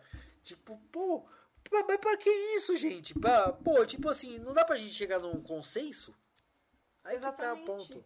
E outra, tem espaço pra todo mundo. É que nem a gente fala Eu sobre concordo. Arte, sobre a cultura. Em todos os lugares. Por que, que eu acho que a cultura hoje em dia não é tão valorizada? Justamente porque as pessoas querem ganhar tanto dinheiro em cima que elas não compreendem o que realmente importa. Que é, tipo, a arte. Sim, concordo. Sabe, todo artista tem voz. Não é porque uma arquitetura moderna ela pode ser tão ruim quanto uma arquitetura antiga. Não, todas elas são boas, são gostos diferentes. O rock, ele não é mais importante do que o funk. Não eu concordo com você, tanto que eu tenho uma perspectiva assim que eu, eu gosto de quebrar bolhas. E eu queria trazer um cara do funk aqui. Se você quiser até ajuda, arrumar. Ah, conheço então- um monte de gente, meu. Ah, então me ajude porque eu quero trazer uma pessoa do funk aqui. Do rap eu tenho bastante conhecimento, então eu consigo trazer mais fácil. Sim. O funk eu tô achando mais difícil. Eu queria trazer um MC aqui pra trocar ideia pra ver assim. A maior pergunta que eu fazer pra ele é a seguinte: Cara, você tá me vendo aqui, ó, cabeludo, curto de rock, o que você acha que eu sou? Era uma pergunta que eu ia fazer pro cara. Uhum. Por que que, é, por que que a gente tem que ser assim? Eu não sou inimigo seu, cara. Eu vejo o seu trabalho, só que eu não, não gosto. Sim. Eu não tenho gosto por isso. Eu não vou falar que é uma porcaria tal, porque assim, eu tenho uma visão subjetiva. Por que, que eu vou falar que é uma porcaria, sendo que para outras pessoas é bom? Então, não tem como saber 100%, porque a gente não vive a realidade, entendeu? Exatamente. É que nem eu tava conversando com um amigo meu sobre. Sabe, várias pola- polarizações em termos de cor de pele, mano. Não faz sentido pra Não faz mim. o mínimo sentido, eu também acho. Você olha pra mim, eu sou branca. Uhum. Só que eu sou filha de negro. É pra você ver. Entende? Só que daí, por eu ser filha de negro, eu não sou negra. Mas eu compreendo. Só que ao mesmo, ao mesmo tempo. E as raízes lá atrás? Fui E a raiz? casada com um negro, que é o vô, melhor vô. pessoa, melhor pessoa. Ó, vou, fala pra vocês, a Você melhor, melhor vô pessoa. Aqui, mano, melhor pessoa. Ah, eu trago o vô. Vô, vô, vem pra cá, vô. Pelo amor de Deus, vem Por pra cá. favor, melhor pessoa pra falar sobre rock de Campinas, porque ele entende muito sobre Doom Metal. Não, o vô, o vô tem uma história até engraçada. O vô de uma época assim que o pessoal aqui, cara, pessoal que é no centro de convivência. Acho que o pessoal não sabe o que é centro de convivência em Campinas. Não. Era onde a galera do rock se encontrava lá, falava. Aí o pessoal chegava perguntando assim: a festa na casa do, do vô ou do hobby? Sempre perguntava, ou era na minha casa no Jardim do Lago, ou era na casa do vô, que era lá pro. Era pro Dick, né? Uhum. Era lá pro Ouro Dick. Verde. Ouro Verde. Tava por aí, né? Mas você vê, tipo, é uma polarização. Às vezes você vê a cor de pele. Isso faz com que muitas pessoas elas cresçam com a cabeça condicionada a algumas coisas, sabe? E não é a realidade. Então, você vê que às, às vezes o governo ele manipula algumas coisas. Então a gente tem que sempre estar esperto pra saber o que realmente é a nossa realidade ou é uma coisa que é induzida. É, então, a gente tem que sempre estar procurando o que que tá acontecendo. Ô, Shades, Já tá em você a câmera. tá em mim? Então tá bom. Então, é, eu acho assim, essa polarização é uma puta besteira que tem, saca? Eu acho a maior besteira que tem. Tanto que, por exemplo, por certas opiniões, eu já fui chamado de comunista filha da puta e de fascista. As duas coisas aconteceram, eu juro pra você. As duas coisas aconteceram por causa de fanatismo de um lado e do outro. Meu, eu não sou obrigado a concordar com tudo que um faz e com tudo que o outro faz. Sim. Nunca sou Concordo. obrigado a isso. Eu não sou obrigado. Então é, é complicado você pensar nisso. É... Ô, a panorâmica aí tá. Quer dar aquele intervalo pra galera perguntar alguma coisa e a gente volta? Dá intervalo que eu conserto aí. Deixa eu perguntar se eles querem alguma coisa. Não, não, não. Dá o intervalo já e eles perguntam, mano. Vou pro intervalo então. Vamos para um intervalo, 10 minutinhos e nós voltamos já, tá? Intervalo, meu povo. Então corta o som. Ah, é bom você banheiro? Pode, claro. Vai, Esse intervalo é onde pra isso. Corta o som aí, Shens. Peraí. Onde que é? Aqui embaixo, eu vou te mostrar.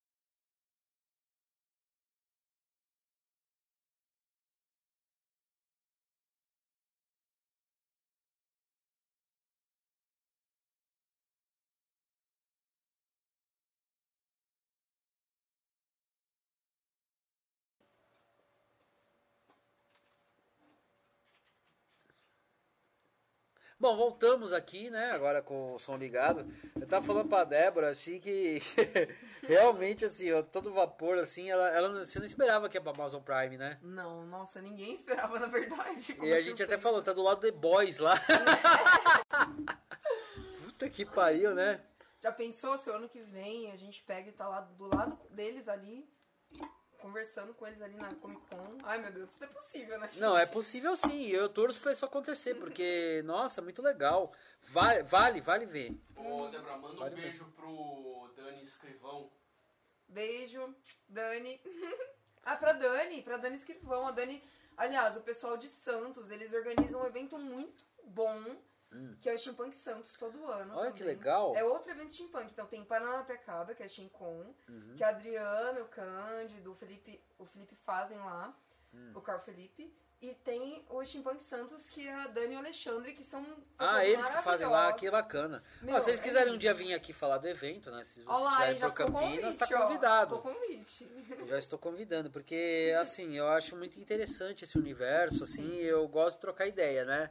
E geralmente o pessoal que tá nesse universo troca muita Você ideia. vai amar conversar com eles, são trackers. Nossa, eles são trackers, Eles são ah, olha só, esse cara gosta de Star Trek.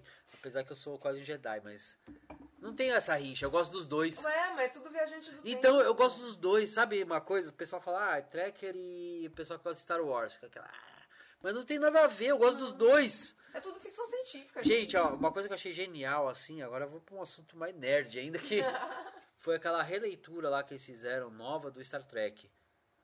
Eu Esse, não cheguei a assistir ainda. você não assistiu os Ainda novos?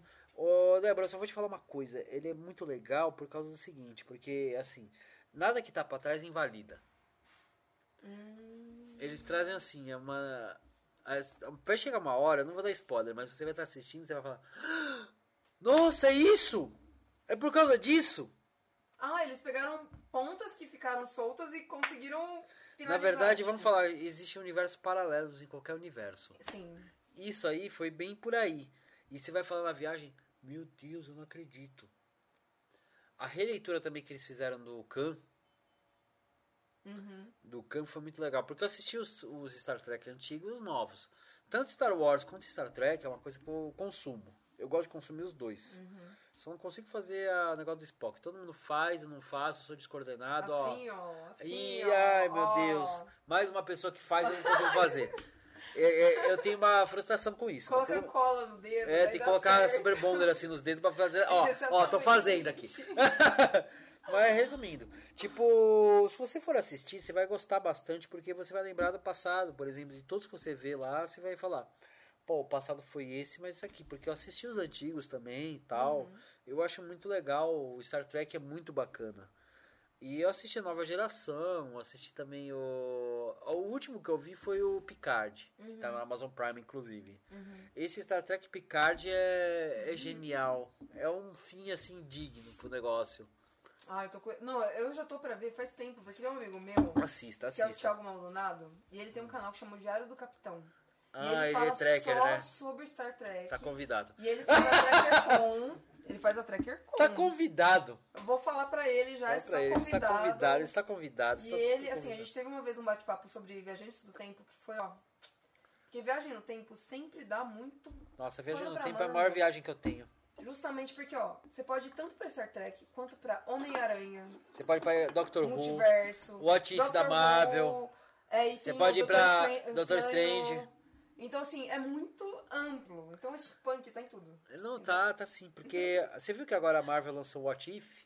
Não vi. Vai lançar? Eles fizeram um trailer. O What If tá muito legal porque é várias perspectivas de tudo. Uhum. Eles fizeram um trailer assim que foi fantástico. É, mas aí já é Disney Plus, né? Uhum. Disney Plus é mais, ó, mais um serviço de Mais streaming um. pra você assinar, né? Porque você tem que assinar Netflix, você tem que assinar Amazon Prime, você tem que assinar o Disney. Uhum. Uma coisa que eu falo assim, o pessoal fala, ah, faz propaganda de um, faz propaganda do outro. Não, eu acho que tem que assinar todos porque o streaming tá ficando indispensável. Sim. Ainda mais pra gente poder entender um pouco mais sobre a realidade. Porque justamente a ficção é uma das coisas que eu sempre falei no canal. A ficção nada mais é do que um preparo pra gente pro futuro. Claro. Porque se a gente for ver De Volta pro Futuro, tem muita coisa que hoje em dia é verdade. Nossa, De Volta pro Futuro. Você sabia que eles fizeram até o hoverboard, né? Fizeram. Os caras né? conseguiram fazer o vi, hoverboard, caralho! Só não tem o maldito carro voador. Não, carro voador aqui não é viável, né, cara? Aliás, você sabe sobre o celular? Como que começou? Hum, ah, vamos, vamos, vamos. Sabe o vamos- StarTAC? Sei. Star Era Trek por causa do Star Trek. Ah, é verdade. Ah, não, eu lembro, por causa o do, celular do- era por do causa do comunicador que comunicador. abre. Exatamente. Eles abriram o então comunicador. Tem muita coisa. Você sabe que a Motorola lançou um celular de nova geração, de um smartphone, que você fecha assim, que nem StarTAC. Ah, eu não sabia. Eles lançaram, mas é caro pra cacete, mas é muito legal. Mas o começo sempre é caro, lembra? Depois fica mais barato. Só que ele é tipo StarTAC, você fecha assim. E ele tem um touch na frente também. ele fica desse tamanho e tem um touch. E eu achei incrível, porque eles pegaram um negócio antigo pra fazer um negócio renovado. Steampunk. Onde você pensa. né, exatamente. Onde você pensa que você vai pegar uma tela de celular e dobrar? A Motorola fez. O iPhone não vai fazer, porque o iPhone tem um padrão, né? A Apple tem um padrão que é padrão básico deles e acabou. É que eu acho muito louco, porque se a gente para agora, hoje, no hoje, 2020, e a gente analisa, pelo menos eu, no que eu vivi, eu falo, gente, eu nunca achei que eu ia viver o que eu tô vivendo hoje. Nunca. Nunca. Ninguém sabe o que vai viver. Ninguém Não. sabe. Eu também não imaginava que eu, por exemplo, em 1996, 97 eu mudei pra- aqui pra Campinas, né? Em 97 eu tava indo pra Araraquara, Então, tinha 8 anos de idade. Nossa, eu tinha, eu já tinha 16. É pra você ver como que é. Eu já tinha 16, mas eu tava, eu vim, não, 14, eu tinha 14 nessa Aham. época, eu tinha 14. Você eu- já era um jovem adolescente, todo cheio de Isso. espinha, rebelde. É, rebelde. Nossa, rock, nossa, era muito rebelde, era ouvindo Iron muito Maiden. Não, não era tão Iron Maiden, era mais, sei lá, eu, assim, eu não gostava, mas eu era muito Nirvana. hum, Nirvana é bom. É bom, mas na época eu não gostava, mas hoje em dia eu gosto. É incrível como Normal, a gente faz uma dessas, gente faz. normal. Na época eu falei, nossa, eu recriminava Nirvana pra caralho. Eu falava, Nirvana é uma bosta. Hum. Hoje em dia eu falo, pô, Nirvana foi genial. Foi genial pra caralho. É uma coisa assim que eu falo, pô, eu mudei a opinião, mas eu mudei, assim. É pro pessoal que fala, ó, isso aí eu já vou dar um recado pro pessoal que acha que a sua, é, a sua opinião é absoluta. Não existe opinião absoluta. Não. Eu falava Nirvana é uma merda. Hoje em dia eu falo Nirvana é maravilhoso. Eu gosto pra caralho.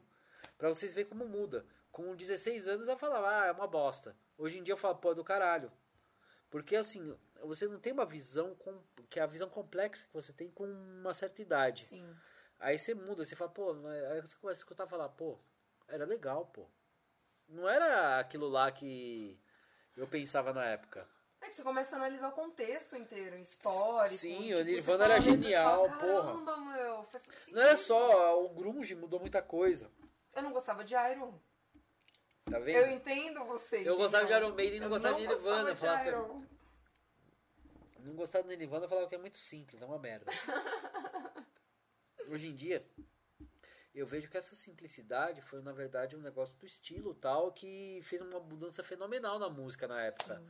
O rock não teria sobrevivido se não fosse pelo Nir- Nirvana. É que nem o pessoal falando sobre Beatles. Hum. Que eles falam que Beatles é muito ruim. Não, Só que Beatles, é bom Beatles, eles foram É, foi revolucionário, é ousados. revolucionário pra época. Totalmente. O Beatles mudou completamente o paradigma da, dos anos 60 do, da música. Sim. Foi uma coisa assim que muda o paradigma. Então o pessoal não tem essa visão. É a mesma coisa que eu falar, pô, eu vou beber Sub-Zero ou vou beber um Aragon. Uhum. Essa aqui é uma vodka que tem uma história. e não acho mais, mas ela tem uma história.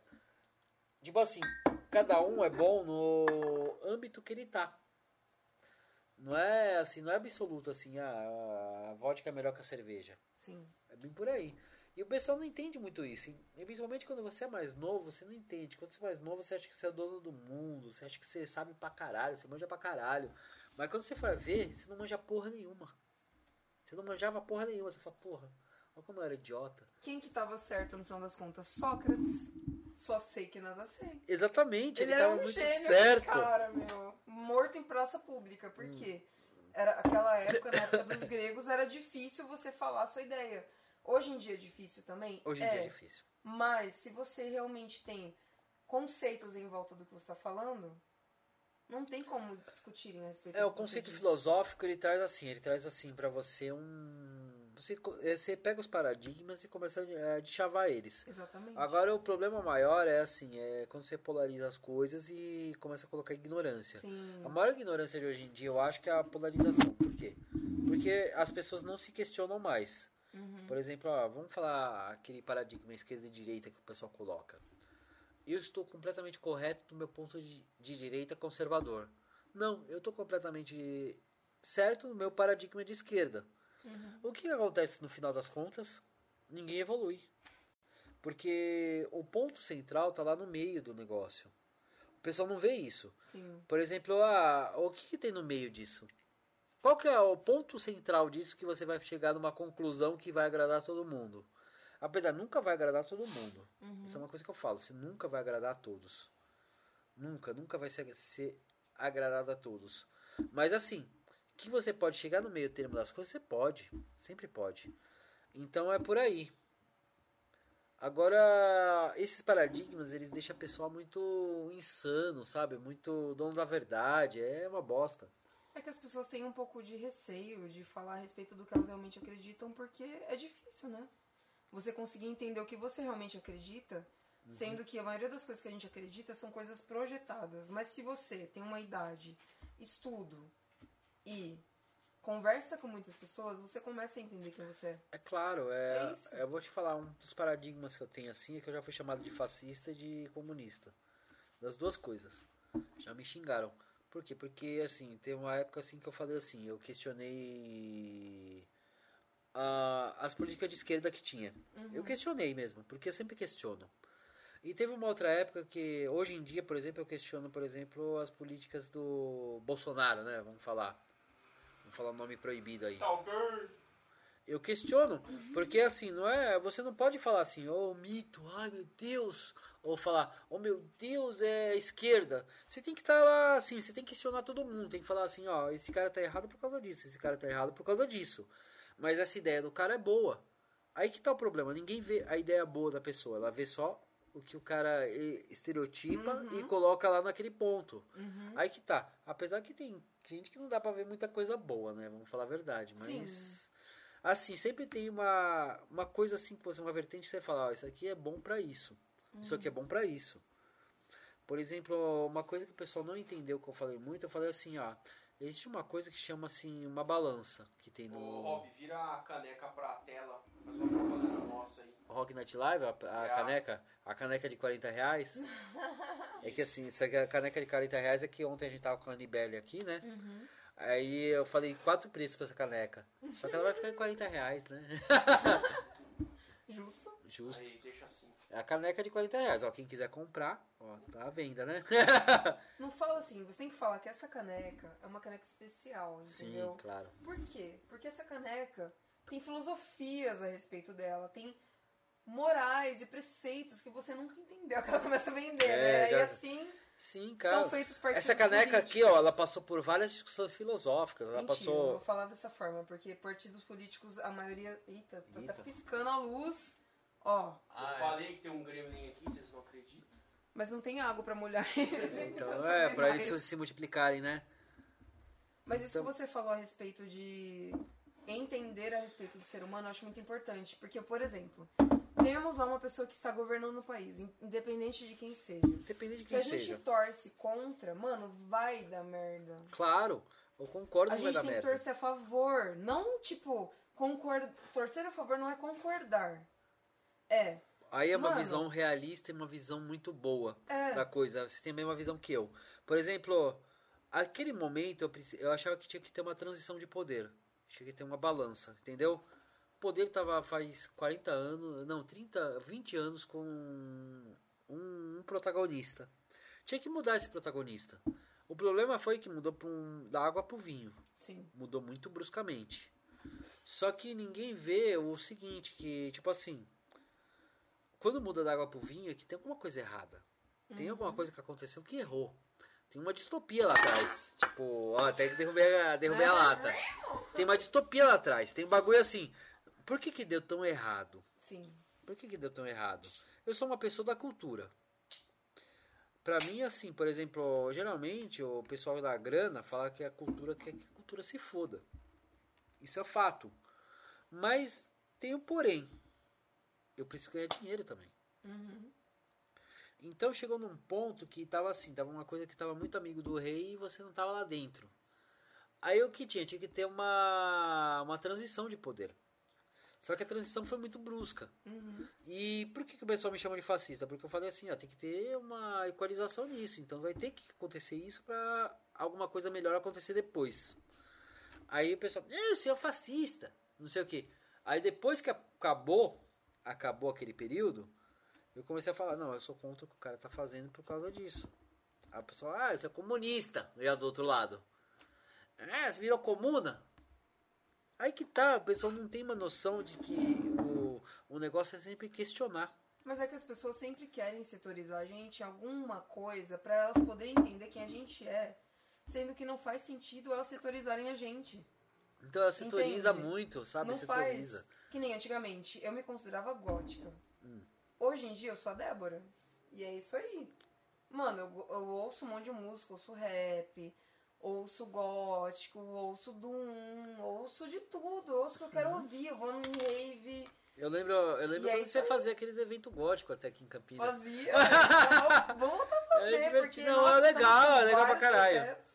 Inclusive, ó, você tem contato, eu queria trazer um gótico aqui de verdade, o cara da cultura gótica aqui Vamos pra trazer. trocar ideia. Vamos Vou trazer. trazer o Lorde A aqui, ó. Vou conversar com Nossa. ele. O Lorde A é a melhor pessoa, sério. Ele é sensacional.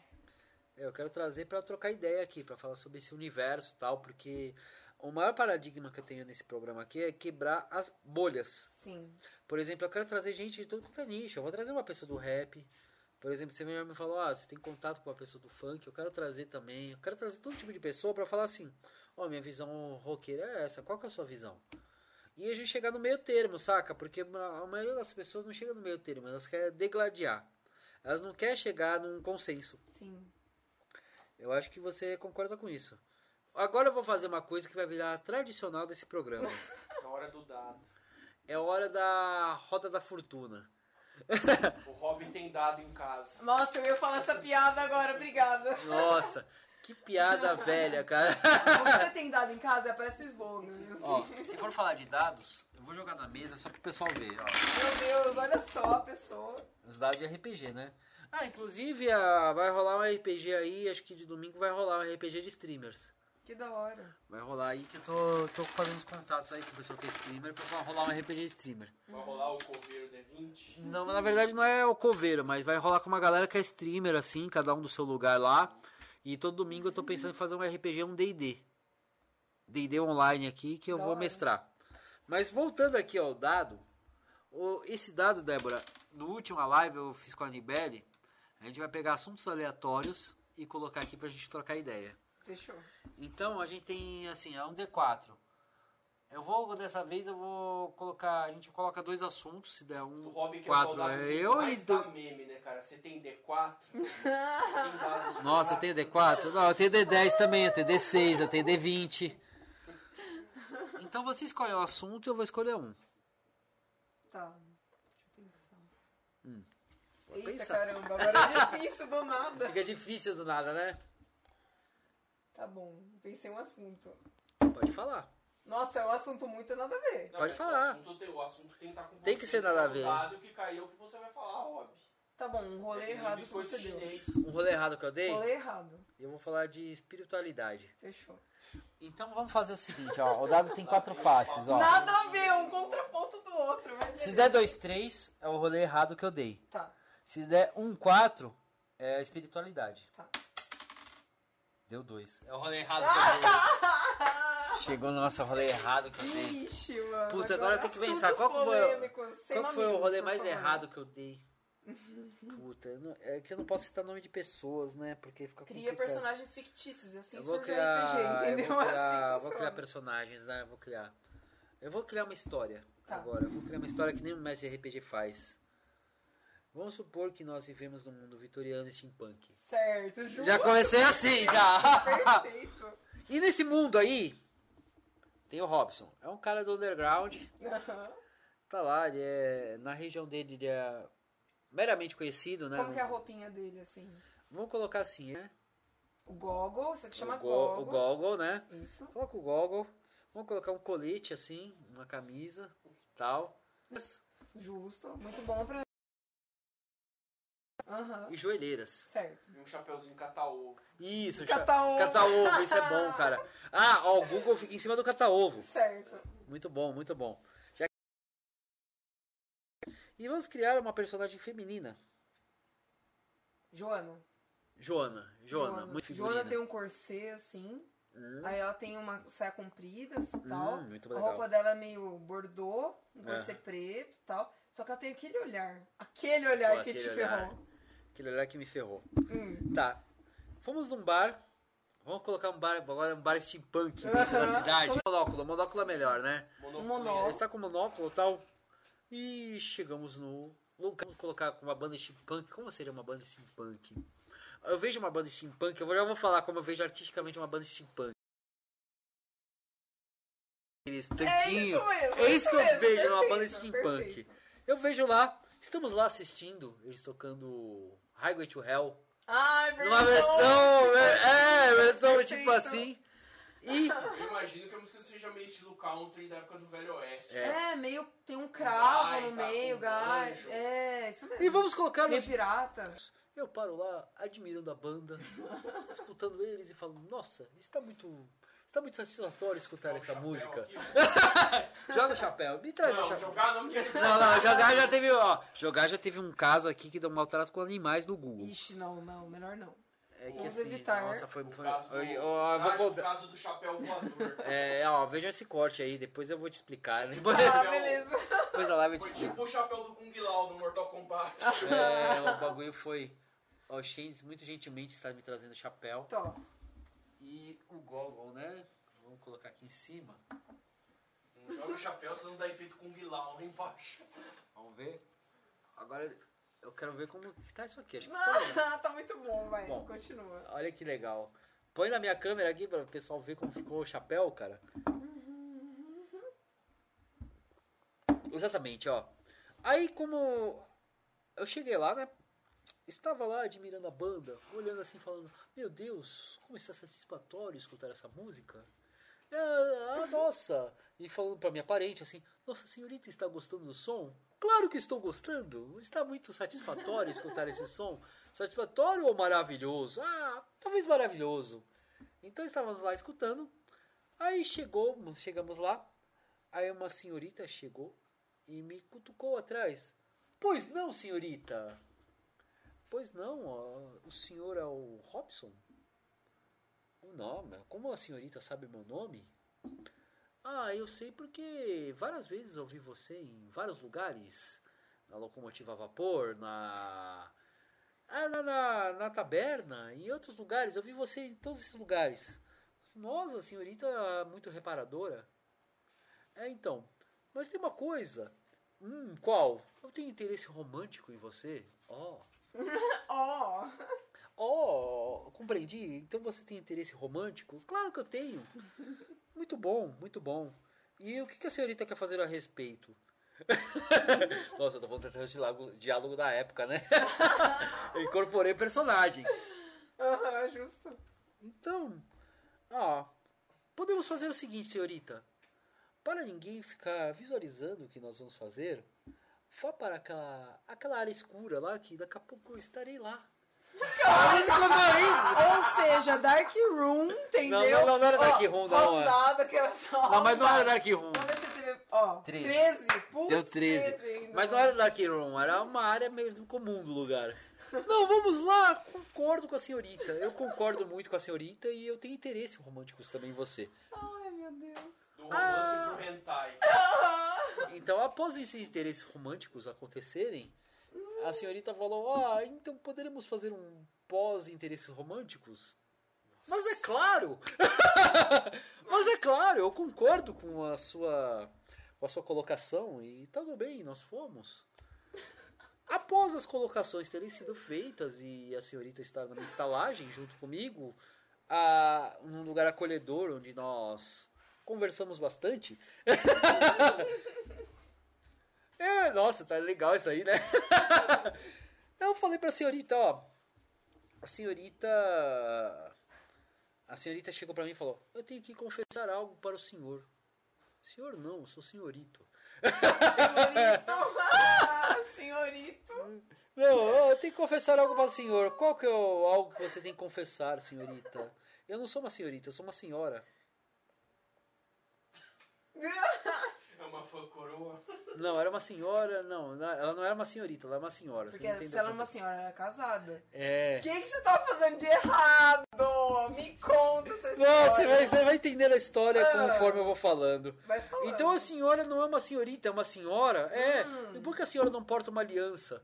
Pra dizer que a senhora é uma senhora. Sim. Ah, porque nosso relacionamento ele tem assim, ele tem certos nuances que são desproporcionais e peculiares. Ah, sim, eu concordo com isso e acho muito bom, ainda mais do que nós conversamos bastante, então temos que deixar dessa forma, né?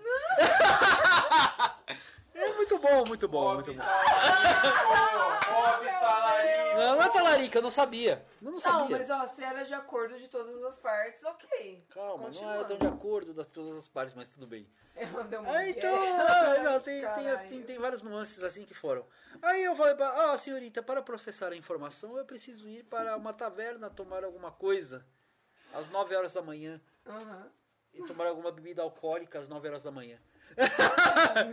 e fomos É lá muito, é muito Zé Cachaça, velho. e tomamos lá e a senhorita ficou admirada porque eu consigo tomar algo às 9 horas da manhã, né? É um período de manhã que nós tomamos geralmente café, mas eu tomei um algo alcoólico, né? E depois cada um foi para a sua casa. Mas na outra semana aconteceu algo estranho. Estava eu com meu dispositivo de comunicação, meu gramofone.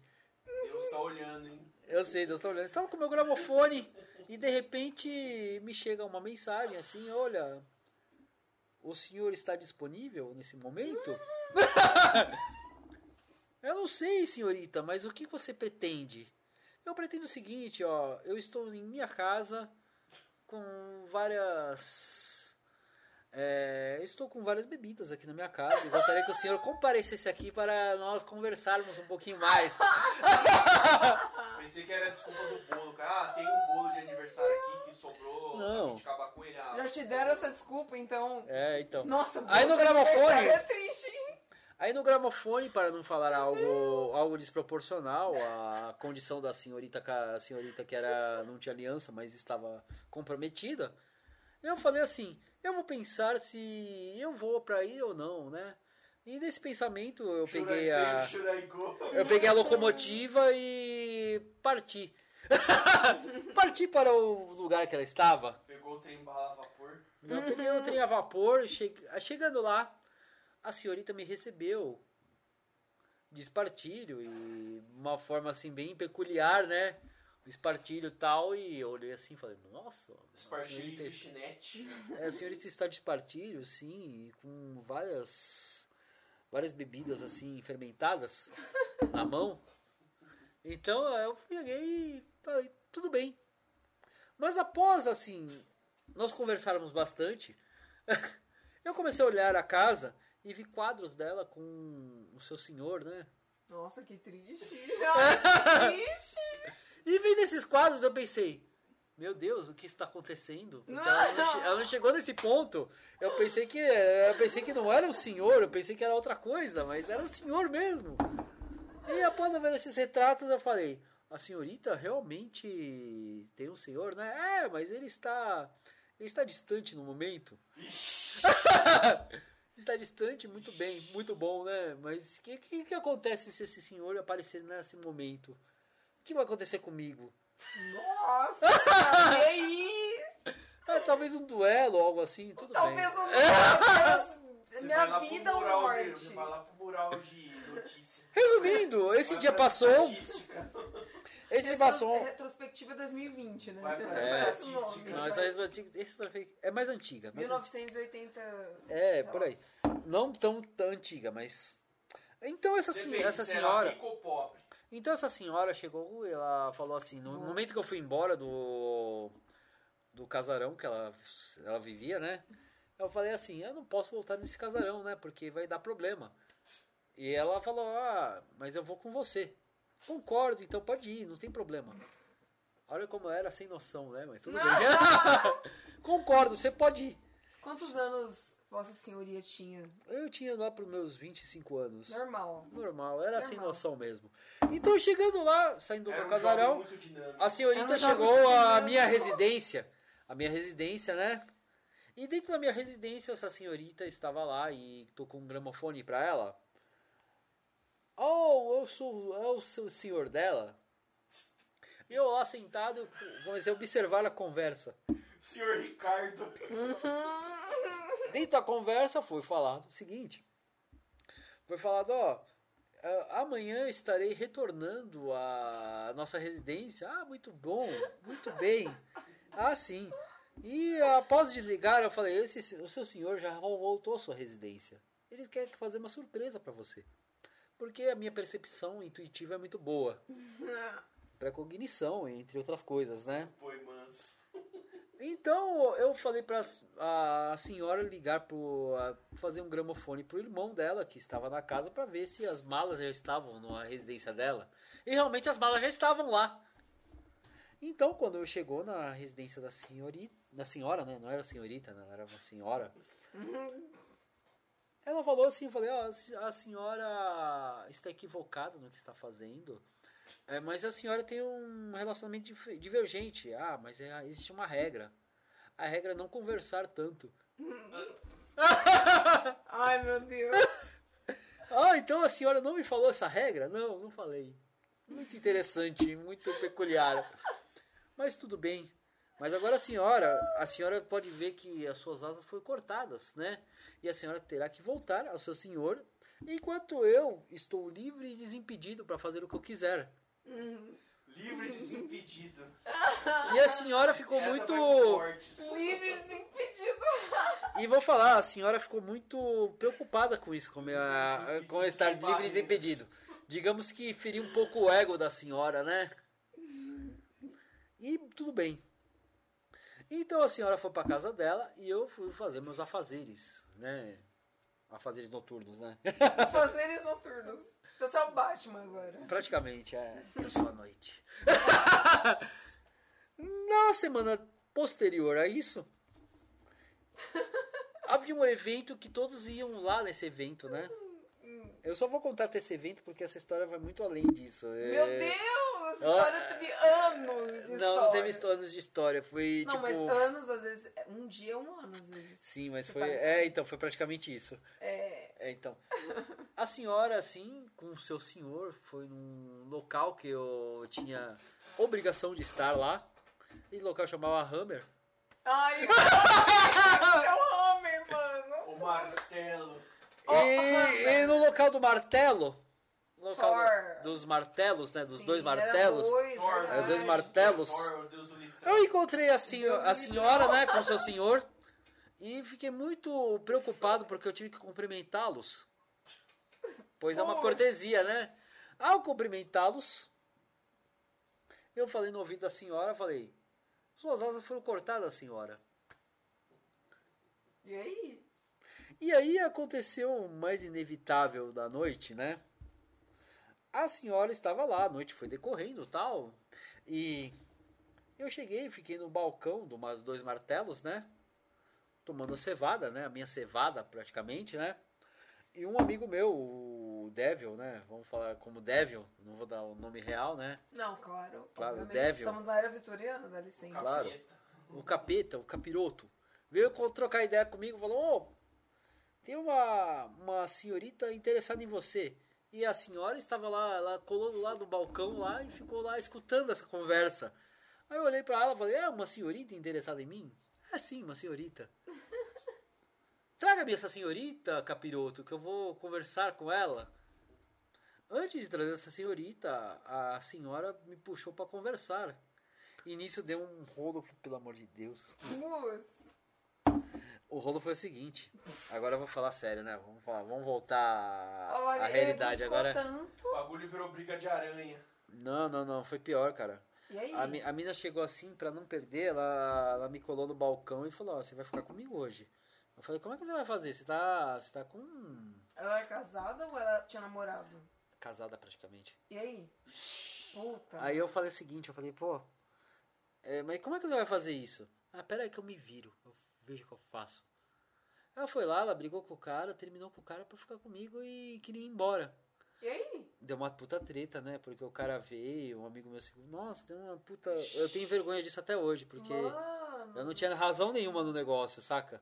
Não, é que na época você tinha 25 anos. É, claro, eu tinha Era outra 25 cabeça. Era outra cabeça. Não, mas eu não tinha razão no negócio. Mesmo lá, eu falei, pô, se o cara, ó.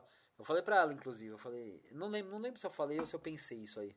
Mas eu, eu não, eu pensei. Eu pensei o seguinte, eu pensei, se esse cara vier me bater, eu não vou reagir. Uhum. Porque eu tô errado. Você aceitou apanhar de boa. Eu aceitar, eu falar, pô, pode me bater, cara. Você pode me espancar, porque você tá certo. Sim. Eu falei, eu pensei isso, não falei pro cara. Mas eu acabei não apanhando por uma sorte, né? Eu tava com com pessoas lá que me salvaram no dia, né? Mas ela deu esse problema. Na outra semana deu mais problema, mas eu não vou chegar nesse Não, assunto, é, porque vai, vai muito longe essa história. Mas pra você ver como que foi o negócio. Foi... Eu Claro. Ramonas nesse momento. Ou não. E aí depois ele gostou de Nirvana, entendeu? É uma Foi assim. eu um. É, então. Não, mas foi assim, foi um negócio muito surreal isso aí. O que eu Caraca. contei, se você traduzir aí tudo, eu não vou falar o nome da pessoa nem nada, Não. mas porra, foi, foi, muito, foi muito louco. Mas eu, eu não tirei essa experiência por nada na minha vida, porque foi uma Isso experiência muito. Foi muito legal a experiência no final das É. contas. Eu fui sem noção tal. Hoje em dia eu não faria de jeito nenhum, mas, pô. Imagina. Imagina que, que é essa vivência. Meu, mas você vê como que todo trauma transforma a gente. Mas não é trauma, não foi trauma. Foi Não, uma mas coisa é, que tipo, uma acontece. coisa- trauma que eu Foi falo, uma tipo, desventura juvenil. É, desventura juvenil. Vamos falar que a- eu não culpo nem a, a pessoa que fez, porque se ela fez, ela tava muito mal no relacionamento. Sim. E tipo assim, é. Assim, não, não é nem culpa dela, nem culpa do cara. É culpa dos. Na verdade, é assim, é que Só não teve calhou. que ser. Teve que ser, entendeu? Eu fui pivô, no final das contas a pessoa tá. Hoje em dia eu acho que ela tá feliz, eu fico feliz por isso tal. Uhum. Mas eu acho que foi um negócio muito louco que aconteceu assim. e Acho que essa pessoa tem essa lembrança aí. Que Foi foi... tipo aquele filme Certeza. do Tom Cruise lá, o De Olhos Bem Fechados. Sim, Não, verdade. o de olhos bem fechados é um negócio mais à frente, Olha cara. lá, disso. já, já tem outra parte 2, é todo... Não, não, é não. as duas torres. Na parte 2 é que rolou quase uma treta aí, mas isso aí eu As vou duas falar um outro. Eu tinha, eu tinha um ex-gerente, quando eu trampava na loja de games, cara, eu tinha um ex-gerente que ia no Clube dos Cavalheiros. Sério. Nossa, mano. Swing? Swing? Ah, não sei, era o clube, do, o clube dos ricão que É, via falar, não, mas eu acho muito interessante o seguinte, ó. Essas coisas de conteúdo adulto, semana que vem vai. Apesar, vou começar a divulgar já a partir de agora. Vai vir assim.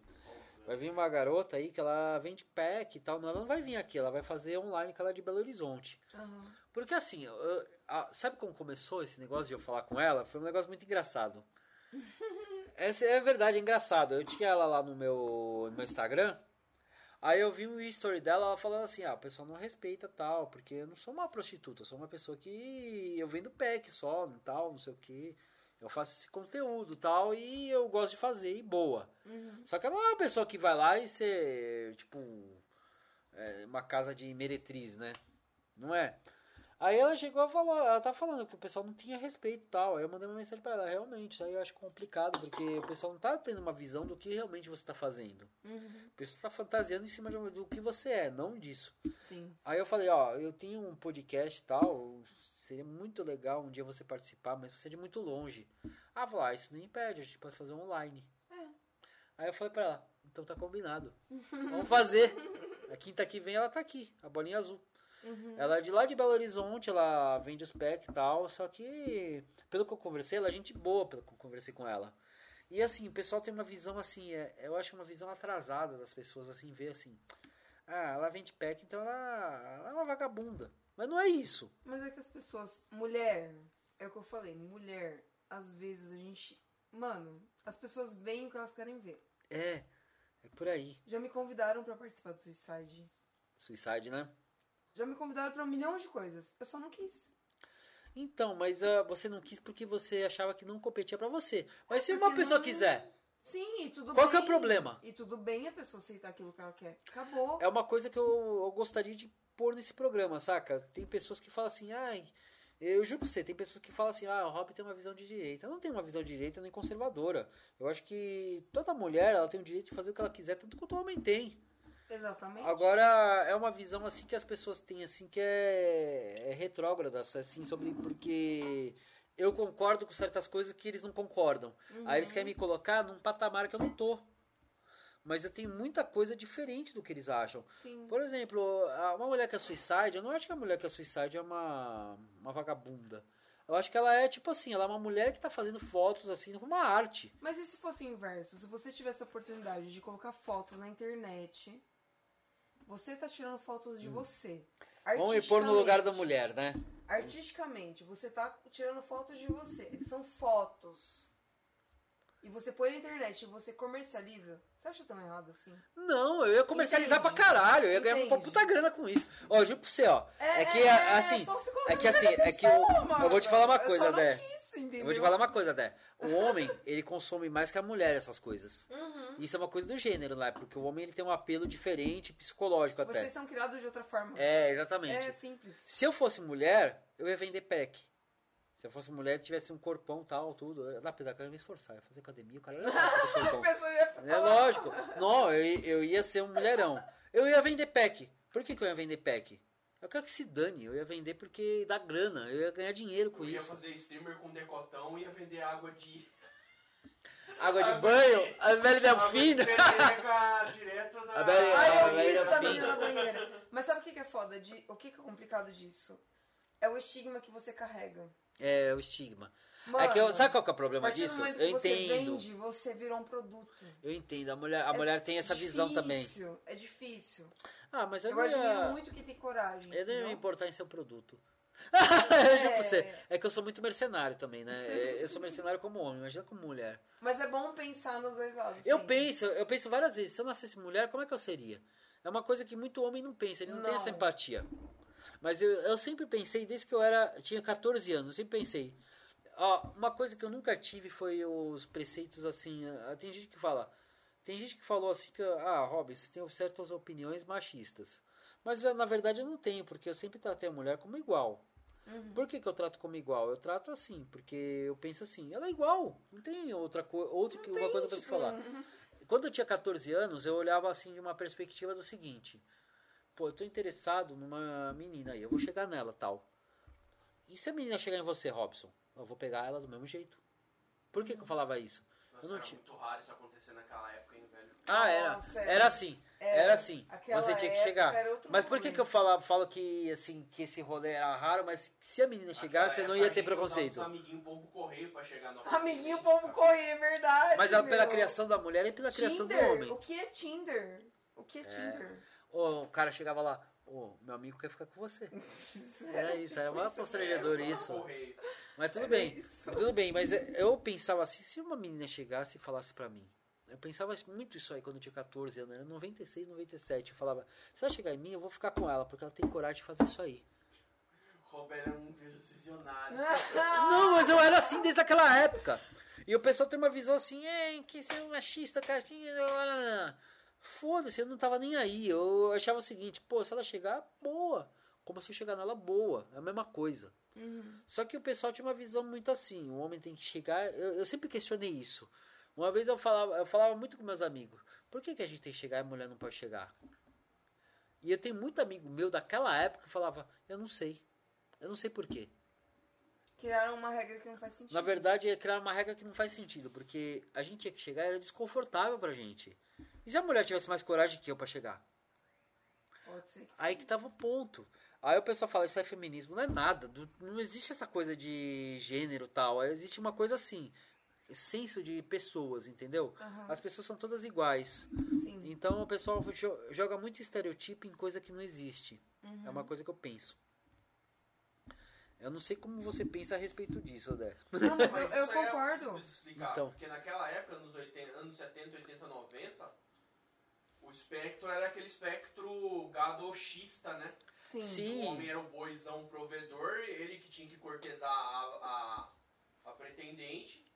E o cara que montava o arenzinho era o fodelão, era Eu o pegador. É... Eu não se- sei, a- é- o oposto disso, a mina que chegava no cara era a galinha. Eu sempre questionei isso. Mas você- eles, cri- eles criaram um monte de estigmas que não faz sentido nenhum. Uhum. Tipo assim, o cara que tem coragem é o fodão. A mulher que toma atitude, ela é puta. Sabe o que eu admirei, Ou ó? Tipo assim, se ela fica no canto dela, ela é recatada. Tanto Agora, o cara que fica quieto, é foda. Agora veja só o As seguinte, ó. meninas que ficavam se assanhando pros caras ficava Né, é, cara? empinando moto, chegando de carro, tá trocando ideia, chama- a gente chamava de Clube das Galinhas. Claro. né? Agora sabe uma coisa, ó. sentido? Não faz Agora eu vou sentido, falar uma mano. coisa. Sabe essa história toda que eu contei aí na versão steampunk, mano? Ficou muito boa, inclusive. Mas sabe o que eu contei? Essa história que eu contei, eu vou falar Não uma coisa que eu admirei mais Por dessa. favor. Ó, uma coisa eu vou te falar. Essa mina tava errada em vários aspectos. Eu vou falar um aspecto que ela tava assim que eu falei, puta, paguei um pau pra essa mina. Foi o fato que ela chegou em mim e falou: Meu, eu tava afim de você. Ela chegou e falou: Caralho, porra. Eu, eu olhei assim pra ela e falei: Nossa, que diferente isso. Nossa, é que pra gente é muito difícil falar isso. Eu sei que é. E ela chegou e falou. Só que ela falou uma coisa: Eu tô bêbada Nossa, e ela foi foda-se. uma fodona. Não, ela chegou e falou: "É, Eu tô bêbada e foda-se, eu vou falar mesmo. Você tinha 25. Eu tinha 25. Era 2000 e... 2000 e pouco lá, nem lembro. qual. 2010. É, por aí. Nossa, aquela época era outro rolê, mano. Então ela chegou e falou. Eu juro pra você, eu fiquei intrigado e parei, porque eu sempre tive essa visão, desde a década de 90 eu tinha essa visão. E se uma mina chegasse em mim? Eu ia curtir pra caralho. É porque daí é que é difícil pra gente. A gente é criado de um jeito. Hoje não sei, mas na minha época era. Meu, você tem que esperar o cara chegar em você. Sim, você tem que fazer aquela, todo aquele joguinho e tal. Não é por mal, é porque, tipo assim, eu cresci em família evangélica, então a Não, minha realidade é. é outra. Não, concordo. A É minha outra. também é. Mas a minha também é, é É. família evangélica. Mas assim, o que eu penso é o seguinte: sempre colocaram dessa forma, mas eu sempre pensei o seguinte: e se uma mina chegasse em mim? Eu sempre quis que uma mina chegasse. E essa mina chegou. Que da hora. Nossa, eu cheguei e falei, puta, que da hora, que mina da hora. Por que, que ela tá chegando em mim? Apesar que tinha os poréns, né? É, tinha todos. que ter É... Tinha vários porém, né? Ela tava errada em vários aspectos, mas nesse aspecto assim, eu paguei um pau pra ela. O dia que ela chegou em mim, eu falei, você é a mulher. e ainda eu cheguei pra ela e falei assim, ó, eu falei na versão steampunk, eu vou falar na versão real. Eu cheguei pra ela na real, eu falei assim, ó, é o seguinte, ó, se você for naquele canto, eu vou lá e vou ficar com você. Eu falei assim. E ela foi. Eu falei, nossa, a mina além de chegar em mim, ela tem a atitude de ir lá, que nem eu falei, pra fazer o bagulho. E eu fui Minha lá, nota mil. não, nota mil pra ela. Porra, ó, eu admiro pra caralho. Eu admiro a coragem dela, admirei tudo, saca? E eu falo isso aí, sabe? Às vezes a pessoa fala, ah, você tá contando essa história como uma vantagem. Não é uma vantagem, eu tô contando também a vantagem dela. Porque, porra, imagina a coragem que ela teve pra fazer aquilo naquela época. Sim, sim, nossa, aquela época era outra coisa. Então, a, a coragem que ela teve, eu falei, nossa, é, é uma pessoa à frente do tempo dela. Sim. À frente, ela tava à frente do tempo dela. Uhum. Ela tava muito à frente. Então eu admiro pra caramba o que ela fez. Eu admiro. e o pessoal, muita gente vai falar, ah, que não sei o que é, que é uma- Mas é que as pessoas sempre vão falar a respeito de tudo. É, É. normal as pessoas terem outras opiniões porque são outras vivências. Sim, Mas se as pessoas entenderem quem você é, É, concordo. elas vão, tipo, falar, caralho, que foda. Porque é outra idade, é outra época. É outra época, o pessoal não entende isso. A gente tá em outra época, a gente tá em 2020. Imagina em 1877, É. a gente jogar um negócio tipo steampunk lá. Exatamente. Imagina- que steampunk é foda, entendeu? É, então. Imagina quantas pessoas iam jogar assim, pô, o que, que vocês estão fazendo? Por que vocês estão atrás de negócio que chama eletricidade? O Tesla, só pra complementar, Tesla foi negligenciado. Eu sei que ele foi. Eu vi várias coisas sobre o Tesla. O Tesla, ele, ele ia colocar a internet pra frente. Mas você sabe que o Thomas Edison também foi muito Tesla em cima do Tesla, né? sistema de recarregar. É, mas- equipamentos mas teve uma com competição da energia GA, ó. do atmosfera. De graça. Energia Então, wireless. exatamente, mas eu vou te falar uma coisa. Teve uma competição naquela época, comercial também. Uhum. Foi uma competição entre o Thomas Edison e ele. Sim, e tipo, foi muito cruel que Foi fizeram. muito cruel. O Thomas O Thomas Edison, ele tinha mais recursos, ele era o cara É. foda. O Thomas Edison, ele criou uma forma de eletricidade que é a que a gente usa até hoje. Exatamente. É a eletricidade, assim, acho que a corrente contínua. Uhum. A corrente alternada era uma coisa do Tesla. E ele falava, "A torne- a corrente alternada é algo instável. E ele fez uma propaganda disso, Thomas Edison, que foi foda, que o Tesla ficou na... O Tesla, ele foi um cara que trabalhou com o Thomas Edison. Sim, isso que é o pior. Mas que é pior, ele trabalhou com o Thomas Isso é Edison. Pra você ver como que... Entendimento que eu pesquisei disso. Sim. Porque assim, ele trabalhou, o Tesla trabalhou com ele e falou, ó, vamos fazer corrente alternada. Eu, o Thomas Edison, não, isso aí vai se foder, não quero isso, vai, Tesla. Enfia essa porra no seu E o rabo. Edson foi patrocinado. Foi. Ele fez a General Electric, que é uma empresa que existe até hoje. Uhum. Ó, a GE vem de. Ela vem do século XIX pra cá. Uhum. Pra você ver. A GE é uma empresa que tem século XIX, 20 e 21. Ela tem três séculos. É uma empresa assim, ó, nossa, olha que louco. A gente vai pensar numa empresa de 300 anos, praticamente. Uhum. Não dá exatos, mas se a gente pensar em século, quase 300 anos. Mas a GE vem de lá. E o Tesla tem a Tesla também. Ela vem daquela época também. Só que são duas empresas que foram assim, elas brigaram muito, só que quem ganhou foi o Edson. Uhum. O Edson ganhou. Ele ganhou, acabou ganhando o monopólio da coisa. E aquela época, assim, ó, vamos falar uma coisa, acho que a Débora sabe disso. Aquela era a época dos monopólios. Uhum. Tinha o Rockefeller, tinha vários caras lá que faziam monopólios. Rockefeller fez o petróleo. Uhum. Aí tinha outros caras lá que eu não vou lembrar o nome, mas se você for assistir, tem um documentário da do History Channel, que é muito legal, que fala desses gigantes. Uhum. Eles todos fizeram monopólios, ganharam muito dinheiro com aquilo e fizeram as fortunas deles em cima daquilo. Thomas Edison foi um. Foi um dos caras. Mas você vê Onde que é começou os foda. Lelô. É. Pra você ver. Eu acho que era legal colocar isso aí no steampunk, né? Não, é que tudo isso tá atrelado. Você Tá vê, é, é um universo que não tem como você focar em uma coisa só. É, muito amplo. Tipo, é assunto. Se a gente ficar assim, a gente vai ficar cinco anos conversando. Por isso que steampunk é um universo. Que eu falo, meu, é muito louco. É muito louco, porque. É muito louco. Se você A gente pegar, consegue conversar sobre tudo. se você tudo. pegar o bagulho, vai ser muito louco. Ele vai ter pra cá, vai pra lá, vai, pra Vai. lá. E vamos, vamos já pra um assunto mais assim. E steampunk? Não, steampunk não, o cyberpunk. O que, você queria falar sobre Cyberpunk? Ó, agora a gente tá Cyberpunk. numa hype agora que o Cyberpunk, o jogo Cyberpunk 2077. Essa vibe aí, como é que você acha que vai decorrer? Porque tem muita coisa assim hoje em dia que vai pro Steampunk, pro, não, Cyberpunk, né? Tô voltando a investir. Por exemplo, Elon Musk, ele quer nanotecnologia, quer pôr a internet na nossa cabeça. O Elon Musk é um cara do, vamos falar do O Cyberpunk. Elon Musk é um gênio. Se eu tivesse dinheiro, eu seria ele. Entendeu? É. Por quê? O cara é um gênio, mano. Por quê? Ele quer chegar a Marte. Sendo que o homem foi pra Lua em 1969. E de repente nunca mais se teve nenhum ponto que o homem foi pra Lua. Ou seja, não é estranho? É estranho As pessoas caralho. não se questionam a respeito das verdades que existem. Mas você sabe por que o homem foi pra lua? Por quê? Pelo fato, eu vou falar um fato assim que é metódico e foda. O, existia uma guerra fria. Sim. Uma guerra entre duas nações que tava querendo assim. Foi só pra ver quem tinha um pau mais maior. Que foi quando eu nasci. Eu nasci em Exatamente. 88. Então. Foi no final da URSS. Aí foi em 69, né? Porque eles foram. Mas É. lá eles estavam vendo quem tinha o pau maior. Sim. Fazendo bomba atômica, fazendo caralho 4. Tanto que o Yuppie da época, tem muito contexto da época assim de anos 60, anos- anos 80, que é a geração que chamam de boomer. Sim, os baby boomers Os baby- se você falar do baby boomer, eu não falo que o baby boomer é ruim. Não, Não é. O baby boomer é, meu pai é um baby boomer. é meu pai também. Meu pai é um baby boomer. Ele teve a criação naquela época e eles criaram muita coisa que chegou pra gente, né? Que a gente já é millennial, né? Sim. Já estamos sim, no millennial, sim, né? sim. Quem foi de 80 pra cá, nasceu de 80 pra cá, já é millennial. É a geração mais versátil que tem, né? Vamos Uhum. falar. A gente viu o começo e viu o que, que, que, que aconteceu no depois. Uhum. Mas os boomer, eles tiveram muito assim, o pessoal chega, ok, boomer. Mas, cara, tipo, deixa o cara, pô. A gente tem que entender também que a criação dele foi outra. É outra mentalidade. É outra mentalidade. outra Se o cara fala assim, ah, você tá errado em tudo, você fala, joinha, beleza.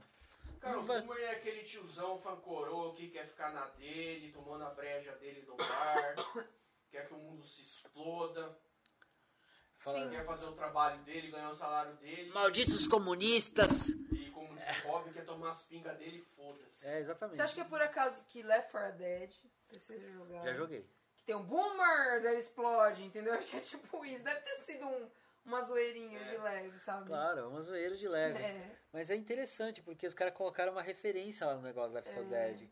Eu jogava o Left 4 Dead, era Muito legal, bom. é muito legal. Mas assim, se a gente for ver, se, a gente não seria nada sem o Boomer. O pessoal fica falando assim, principalmente a geração Z, essa última que tá. última. Eles falam assim, 93, é, né? é, esses boomer, é, esses filha da puta, ai que não sei o que, ai que nós, nós temos Essa que lacrar pra caralho, né? não sei o que. Uhum. Na verdade, o cara não entende que o avô dele fez ele chegar até onde ele tá. Então ele tem que respeitar um pouco o avô. Mesmo que o cara é conservador tal, e você não concorda com ele, você fala, ok, tudo bem, cara. Você tem a sua visão, eu tenho a minha.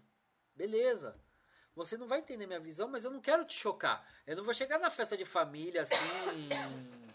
é, por exemplo, vamos falar assim, uma pessoa que é homossexual, eu não vou chegar na festa de família, falar, ai, vô, eu vou dar a bunda e foda-se. Uhum. Eu não vou chegar desse jeito. Ah, tá dando risada. Mas é, é o que a molecada faz, cara. Sim. Não é, não é assim que você trata seu avô. Você vai falar, ah, avô. Tem que ter um claro. respeito pela época que a pessoa Claro, você tem que ter um que respeito, claro. É outra geração. Por exemplo, Pensa eu hoje em dia, ó. Beijar a mãozinha ou a testa, É, né? Exatamente. Eu hoje em dia eu tenho entendimento. Se, por exemplo, meu neto chegar e falar, ah, eu sou, eu sou gay, eu vou falar, beleza. Não tem problema. Beleza. É lógico, mano. Que é o cara mais sossegado? Cara, meu- se meu neto for gay, eu vou falar o que pra ele, cara? Vou falar, você não pode Você ser não pode gay? impor uma realidade. Não posso impor pra ele pessoa. nada, cara. Eu vou chegar pra ele e falar, beleza, cara, mas seu namorado é gente boa? É, então tá bom. Você ama ele? Acabou. Você ama ele, acabou. Pra mim é isso. Agora, pro meu pai, o meu, o meu avô, meu avô já tá falecido, mas imagina que choque seria isso. Imagina o choque que é, porque é uma outra época, um outro Sim. tempo, outra coisa. Você vai pegar assim, você vai chocar o cara. Pra que que eu vou chocar? Eu vou falar uma coisa, eu sou heterossexual, eu sou cisgênero, né? Vamos falar bem Uhum. dessa forma, da forma que falam hoje em dia, né? Mas se eu fosse, por exemplo, homossexual, eu não chegaria pro meu pai e falaria, ah, eu sou homossexual, você vai ter que maturar e foda-se. Claro que não. Eu ia viver minha vida do meu jeito.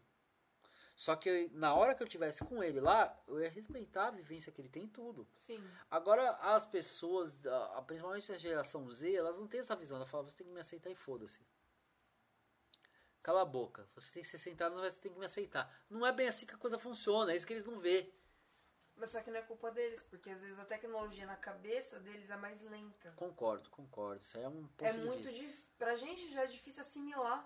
Hoje. Meu, hoje pra mim já é difícil Uhum. algum- alguns aspectos. Ah, pra mim também. Mano, eu tenho 32 anos, eu, Eu não tenho sou 39 velha. também. Eu não sou velho, eu tenho A 39. gente não é velho, entende? A tecnologia tá muito rápida. Então agora tá naquele momento que todo mundo precisa parar. Vamos lá, galera. E aí? O que, que é verdade que não é? Exatamente. Qual que é a realidade? O que, que a gente Eu vou quer? falar uma coisa pra você, ó. Entendeu? Meu pai é um cara que é evangélico, ele é um cara que é boomer e tal. Só que, cara, se ele, por exemplo, vou falar bem a real. Se eu fosse, por exemplo, homossexual, eu ia falar pra ele, aceitar. Ele não ia aceitar certos comportamentos aqui dentro da minha casa. Sim, dentro da casa dele é justo, porque é, É a casa justo dele. porque é a casa dele. Mas ele ia falar, tá bom, você é meu filho, eu vou continuar do mesmo jeito que eu sou seu pai. Mas ele ia aceitar do mesmo jeito. Tem uns que ia ser mais ríspido pra aceitar. seria o inverso. Não, mas exemplo, vamos falar que a entendeu? vivência dele é complicada, né? Sim, Por é cada um ele tem é, realidade, exatamente. né? Mas, por exemplo, meu pai, ele é, ele é sossegado, mas não seria. Ele fala, ah, eu não compreendo isso e não aceito. Mas tudo bem, você é meu filho, vou fazer o Sim, quê? Eu não sim, vou, sim. eu não vou te rejeitar e não vou falar pra você nunca mais vir na minha casa. Uhum, Ele não vai falar isso, ele vai falar, eu não concordo com o seu modo de vida, mas é isso. uhum. Você é isso e acabou. É Aí, que falta isso pras pessoas é, não falta isso pras- não, não é só isso, mas tem pessoas que não vão entender. Compreender que cada um tem uma época, cada um é uma. É que nem o vinho. Quando a gente bebe vinho, cada vinho é uma época. Exatamente. Eu entendi, porque eu conversei com o sommelier. Não, sommelier é Cada- foda de você. Mano, é muito bom. Assim, cada uva é uma época, cada uva é uma estação. Cada pessoa é uma estação, é uma época, uma música, é um ponto no universo. E é isso que determina quem é quem, entendeu? É, De certa forma, a gente é produto do nosso tempo, né? Exatamente. Exatamente. Eu acho assim, por exemplo, que, por exemplo, se você for ver, por exemplo, eu não questiono, por exemplo, uma pessoa mais velha. Por exemplo, a minha avó seria muito difícil ela entender o que é uma pessoa que é homossexual. Uhum. Porque foi uma época que era muito presa, uma época que era muito. Por exemplo, minha avó ela nasceu em 1914. Uhum. Ela viu duas guerras mundial. Não, uma é guerra, outra uma guerra mundial. É outra Ela história. viu uma guerra mundial. Ela viu as pessoas assim, ela. Chegando no limiar. Ela viu um patriarcado tal. Ela não é uma pessoa que viu assim. Ela viu as mudanças também, mas para as mudanças para ela era assim. Ah, esse pessoal jovem, que foda. Era uma coisa assim. Para Uhum. ela, a época dela foi o que prevaleceu. Então, agora eu acho que ela devia ser muito foda pra pessoa ser homossexual em 1877. Vamos falar a Imagina verdade. como que era difícil. Era difícil pra caralho. Se hoje já é difícil pra algumas pessoas, que a gente sabe, a gente Eu acho que era um círculo secreto, né? Era um círculo tipo secreto. Eu falava, eu Só sou que daí você pega era medieval. Medieval, era Alexandre pior. o Grande e tal, Esparta. Agora, Os não, você- caras, eles tinham relação com o soldado. Não, isso é antes da Idade Média. E você É. vê, eles tinham relação com o soldado, porque eles tinham que ir pra guerra, e se eles tivessem amor, eles conseguiam batalhar juntos. Então, olha como que tudo é uma realidade inventada. Tudo é uma muito realidade complexo. inventada, é complexo. Em Roma era super É. comum você ser, eh, ter, ser bissexual. Vamos falar, em Roma era super comum. E olha como a gente retrocede e melhora em algumas coisas e retrocede e melhora. Então é uma questão de tipo, como, quando que a gente vai conseguir um equilíbrio? É Sabe? muito difícil. Esse é o É. paradigma da humanidade, eu acho. Exatamente. Paradigma da humanidade chegar no equilíbrio das coisas. Certas pessoas conseguem pensar dessa forma, agora muitas pessoas não conseguem. E aí elas não evoluem. Elas não evoluem. Então eu acho assim, por exemplo, uma coisa que eu vi na série, que foi muito legal lá no Todo Vapor, né? Vou fazer a propaganda de novo, assista no Amazon Prime. A Todo Vapor foi o seguinte, no final, no episódio final, teve até um negócio homoafetivo lá. Uhum. Eu vi, pra aquela época devia ser um escândalo. Sim, E eu vi até uma coisa assim, o ca- o cara chegou. Os senhores podem parar com essa estripulia. Eu não lembro como ele falou, mas ele falou algo assim. Sim, sim, sim. Foi muito engraçado, porque eu falei, porra! Imagina naquela época como que era difícil para as pessoas serem elas mesmas. Era, era muito difícil ela ser Por ela isso que o steampunk é muito importante. Ele é um momento de empoderamento no tempo Uhum. para que as pessoas não, que não tiveram voz lá atrás tenham voz hoje. É, por isso então que a gente- concordo. Sabe, a gente foca. Mas eu também sou contra a lacração extrema. Não, tudo que A é é lacração errado. não, a lacração extrema é muito chata, sabe? É cafona, é chato. Vamos falar aqui no Lobão. Pô, é cafona, é chato. É, é porra, é, é tipo assim, demodê, como falava nos anos 80. A Porque gente não precisa ser é, extremista. Não pra precisa ser extremista. é Por ser- exemplo, eu não sou obrigado, se eu, por exemplo, se eu for homossexual, eu não sou obrigado a esfregar na cara de todo mundo que eu sou homossexual. Falar, ó, você tem que, ó, você tem que ver assim, eu com meu parceiro em todo lugar. Mano, tem gente que não, não tá preparada pra isso. É que é muito difícil pra pessoa enxergar é, muitos pontos até conseguir coordenar tudo. Exatamente. Imagina, mano, se você for pegar Chernobyl, vou dar um exemplo Hum, Chernobyl. nada a ver. Chernobyl, uma sociedade socialista, que eles estavam todos alinhados, os caras morreram, sabendo que eles Nossa, iam morrer pra salvar o mundo. Eles salvaram o mundo. Aqueles caras que foram por debaixo. Claro, eles salvaram o mundo, porque Terra. ia dar um holocausto nuclear Quem que lembra deles?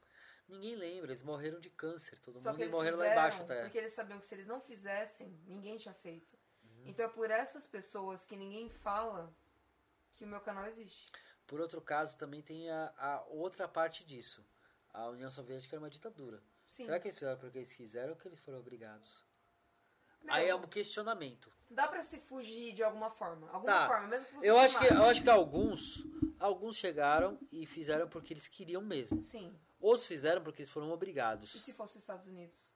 Os Estados Ele não tinha feito. não né? tinha feito, acho que não tinha A feito, gente talvez tava não tudo feito. acabado, entendeu? Ou talvez tinha É feito. Ou talvez tinha feito também. É, não tem como saber. Não tem como saber. Ou talvez tinha feito. Vamos É. falar assim. Talvez os caras viam assim, pô, é um bem maior, assim. Quem que é voluntário? Aham. Os Estados Unidos, apesar de tudo, ele tem muita gente corajosa lá dentro. Tem. Tem muita gente corajosa. Tinha gente que acho que sairia, por exemplo, do meio da Pensilvânia lá no meio e falava, eu vou lá, eu vou morrer pelo, pelo mundo. Você vê os índios mesmo dos Os Estados Unidos. É. Aham. Não, tinha, tinha gente que faria isso. Então eu acho que fosse qualquer dos lados, ia ter sempre os heróis. Uhum. Só que ia ser, sempre tem alguém que ia ser empurrado pra fazer porque foi obrigado. Mas eu acho que é comum da história isso. É se a gente for comum. É muito comum. O pessoal vê isso aí de uma forma assim, mas É Eu- normal, Você acha que os moleques que foram pro Vietnã foram porque queria? É. foram. Tem muita gente que foi porque queria. Falou, eu vou lutar pelo, pelo United States of Ou às America. vezes é porque o pai ia ficar decepcionado se ele não fosse. E ele morreu Exatamente, ele morreu lá. lá. Entendeu? E Não o pai, e o pai ficou super triste e em É. depressão por causa disso. E ele largou tudo, largou namorado, família, a vida dele pelo país. É que nem aquela música, né? É, é, morreu na guerra do Vietnã. Uhum. Stop com Rolling Stones. É muito complexo. né? na verdade, não é do Engenheiros da Havaí. Essa música é mais antiga que o Engenheiros. Eu lembro dessa música. O engenheiro muda, atualizou ela, né? É, ele passou pro Brasil. Ele tem uma visão brasileira dessa música. Uhum. Mas na verdade, essa música aí, ela, ela era italiana. Uhum. Ela é uma música italiana, não lembro qual que é o autor, mas é uma música italiana que eles regravaram. Assim como o Capital Inicial gravou várias músicas da Espanha Uhum. e entre outras coisas, né? Por exemplo, aquela Toda Maneira, na verdade foi a música ligeira do Paralamas do Sucesso, que era uma outra música que era a versão da Espanha, eu acho. Uhum. E é muito legal isso aí porque cada um remodelou do seu jeito a música. Sim. É, naquela época, nos anos 80, era muito comum os cantores abrasileirar o sucesso de música norte-americana e europeia. Sim, claro. Parece que a gente não tinha convicção Uma identidade, de que a gente né? era, sabe? É muito Hoje em dia você vê que tá muito mais empoderado. Tá, tá sim. Se você começa a pesquisar a respeito da música, cultura, aconteceu muito trauma no Brasil. A gente foi muito utilizado. Sim. Amazônia, cada, meu, a cada um minuto, mil árvores estão sendo derrubadas na Amazônia. Mil árvores. Isso aí é uma coisa assim que eu vou falar uma coisa pra e você. árvores que demoraram mil Séculos, anos. E as pessoas não pensam. Sabe mas qual que é o enfim, pior problema bem, a disso? gente vai O pior-. Sabe qual que é o pior problema disso? É que as pessoas querem culpar pessoas por causa disso, mas na verdade não é culpa. Vamos falar uma coisa assim pra ter lógica, lógica mesmo. Eu vou falar uma coisa, eu não sou a favor do governo que tá aí. Não sou a favor nem contra. Eu acho que foi uma coisa necessária pra esse período. Uhum. Que é assim uma visão assim. Foi mal necessário, mas já deu. Mas já deu também, porque tá, tá um saco. Mas assim, o cara. Não é ele que tá derrubando as árvores lá. Porra. Os caras querem culpar ele por derrubar as árvores. Uhum. Ele tá mandando assim, ó, vai lá e fiscaliza. Fiscaliza tal. Mas assim. Ele tá fazendo o que ele pode nesse sentido. Sim. Não é uma coisa assim. Agora tem outras coisas que eu acho que ele é muito falho.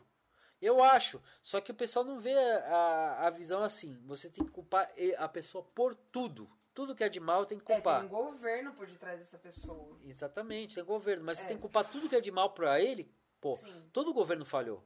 Vamos falar, o Exatamente. governo anterior também falhou. Senão a gente não estaria onde a gente tá. Exatamente. Todo mundo falha. Agora você vai culpar, em vez de ver as coisas boas que estão acontecendo também, que é muito difícil ver, mas tudo bem. Sempre, mas sempre tem, sempre tem. Tem, tem algum fator que foi positivo, outro que foi negativo em qualquer coisa que acontece. Uhum.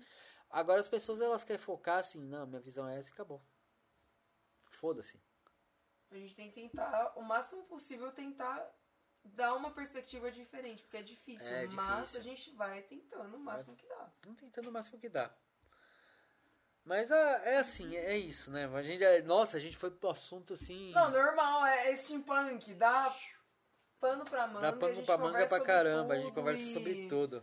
Viagem no tempo, assim Viagem no tempo e tal. Viagem no tempo sempre me lembra do Dr. Who, né? A gente falou um pouquinho, mas dá pra falar mais, né? Dr. Who você começou assistindo quando, né?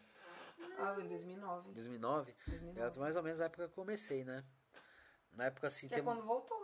Quando voltou, né? Ele voltou. no tempo, eu quero o Dr. Herbert de Brown.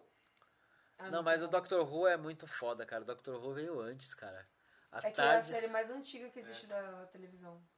Sim, tem 50 anos de série com continuidade. Melhor série. Melhor Ai, série que tem, nossa. E começou com aqui, o Calvo lá, né, tal. Cara, a morte dele foi sensacional. Vamos falar, a transição dele pro Tenet foi sensacional. É que o Tenant, quando saiu pra mim, foi muito doloroso. Foi, foi doloroso. O Tenant pra mim Não, mas o Tenet foi a mais dramática que teve, né? Foi a mais dramática. foi porque Sabe por quê? ele não queria ir embora, o ator. Não, não ele chegou ir. assim e falou assim: I don't. Qual que Ele foi? fala, eu não quero ir. Eu não quero ir. Eu não quero I ir. don't, I don't go. Ele volta, né? Ele volta, ele volta no filme. O filme foi muito sensacional também. Colocou ele, Matt passou no Smith e o. Qual que era o nome daquele ator lá? O John É, Hurt. É, nossa, é Nossa, o John bom. Hurt é muito Nossa, bom. é muito E ele fez o bom. Dr. War. O Dr. War- Guerra, Doutor da Guerra fe- melhor, E melhor. você pensa que o Doc- Dr. War é o. Você viu o Night of the Doctor lá, o spin-off? Uhum. Que saiu. Acho que o sétimo doutor pro oitavo, que é o Dr. War. Oitavo não, ele é o Dr. War. O Dr. War depois passa pro oitavo. Nossa, foi sensacional aquela transição. Porque assim, ele chegou para as irmãs lá do tempo e falou, ó. eu não quero fazer isso, mas vai ser necessário, porque isso é contra o meu juramento. Uhum. Aí quando veio John Hurt, ele foi o doutor da guerra, o que guerreou contra os Daleks, o que fez a Time War. E é sensacional. Ó, sensacional. Pra quem não assistiu Doctor Who, ó, eu recomendo super que veja, saca? É que Doctor Who você tem que ver uma vez, você vai ver a outra e você vai falar. Ah! Não é tipo isso. Ah! E tudo tem complemento, sabe? Porque uma coisa combina na outra. Começou com o oitavo doutor, ele é um cara que cheio de traumas por causa da Time War. Ele foi o doutor da guerra e ele ficou cheio de traumas, porque na mentalidade dele ele destruiu o Gallifrey. Ele matou todos a, uma- a raça dele. E pra ele é um peso muito grande. É um peso muito grande. O próximo doutor, ele tá tentando esquecer. Ele sempre fugia. Você pode ver que o Tenet, ele sempre tá fugindo disso. Uhum.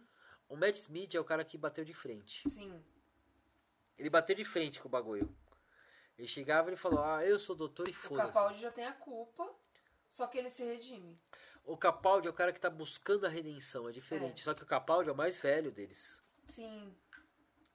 O Capaldi, ele tinha quanto? Tinha mais de 3 mil, 2 mil anos, eu acho, acho. que era por aí. Por aí, mais de 2 mil anos já. O Capaldi, ele foi... É por causa que tem aquele... Lembra aquele... Aquele monólogo do Capaldi? Uhum. Qual que era o nome desse episódio aí? Putz, não me lembro agora de cabeça. Mas aquele monólogo foi o maior monólogo que eu já vi. É artístico pra caramba o Foi bagulho. aquele que ele fala da culpa, não é? Sim, que ele fica sempre batendo e que, tentando quebrar a parede.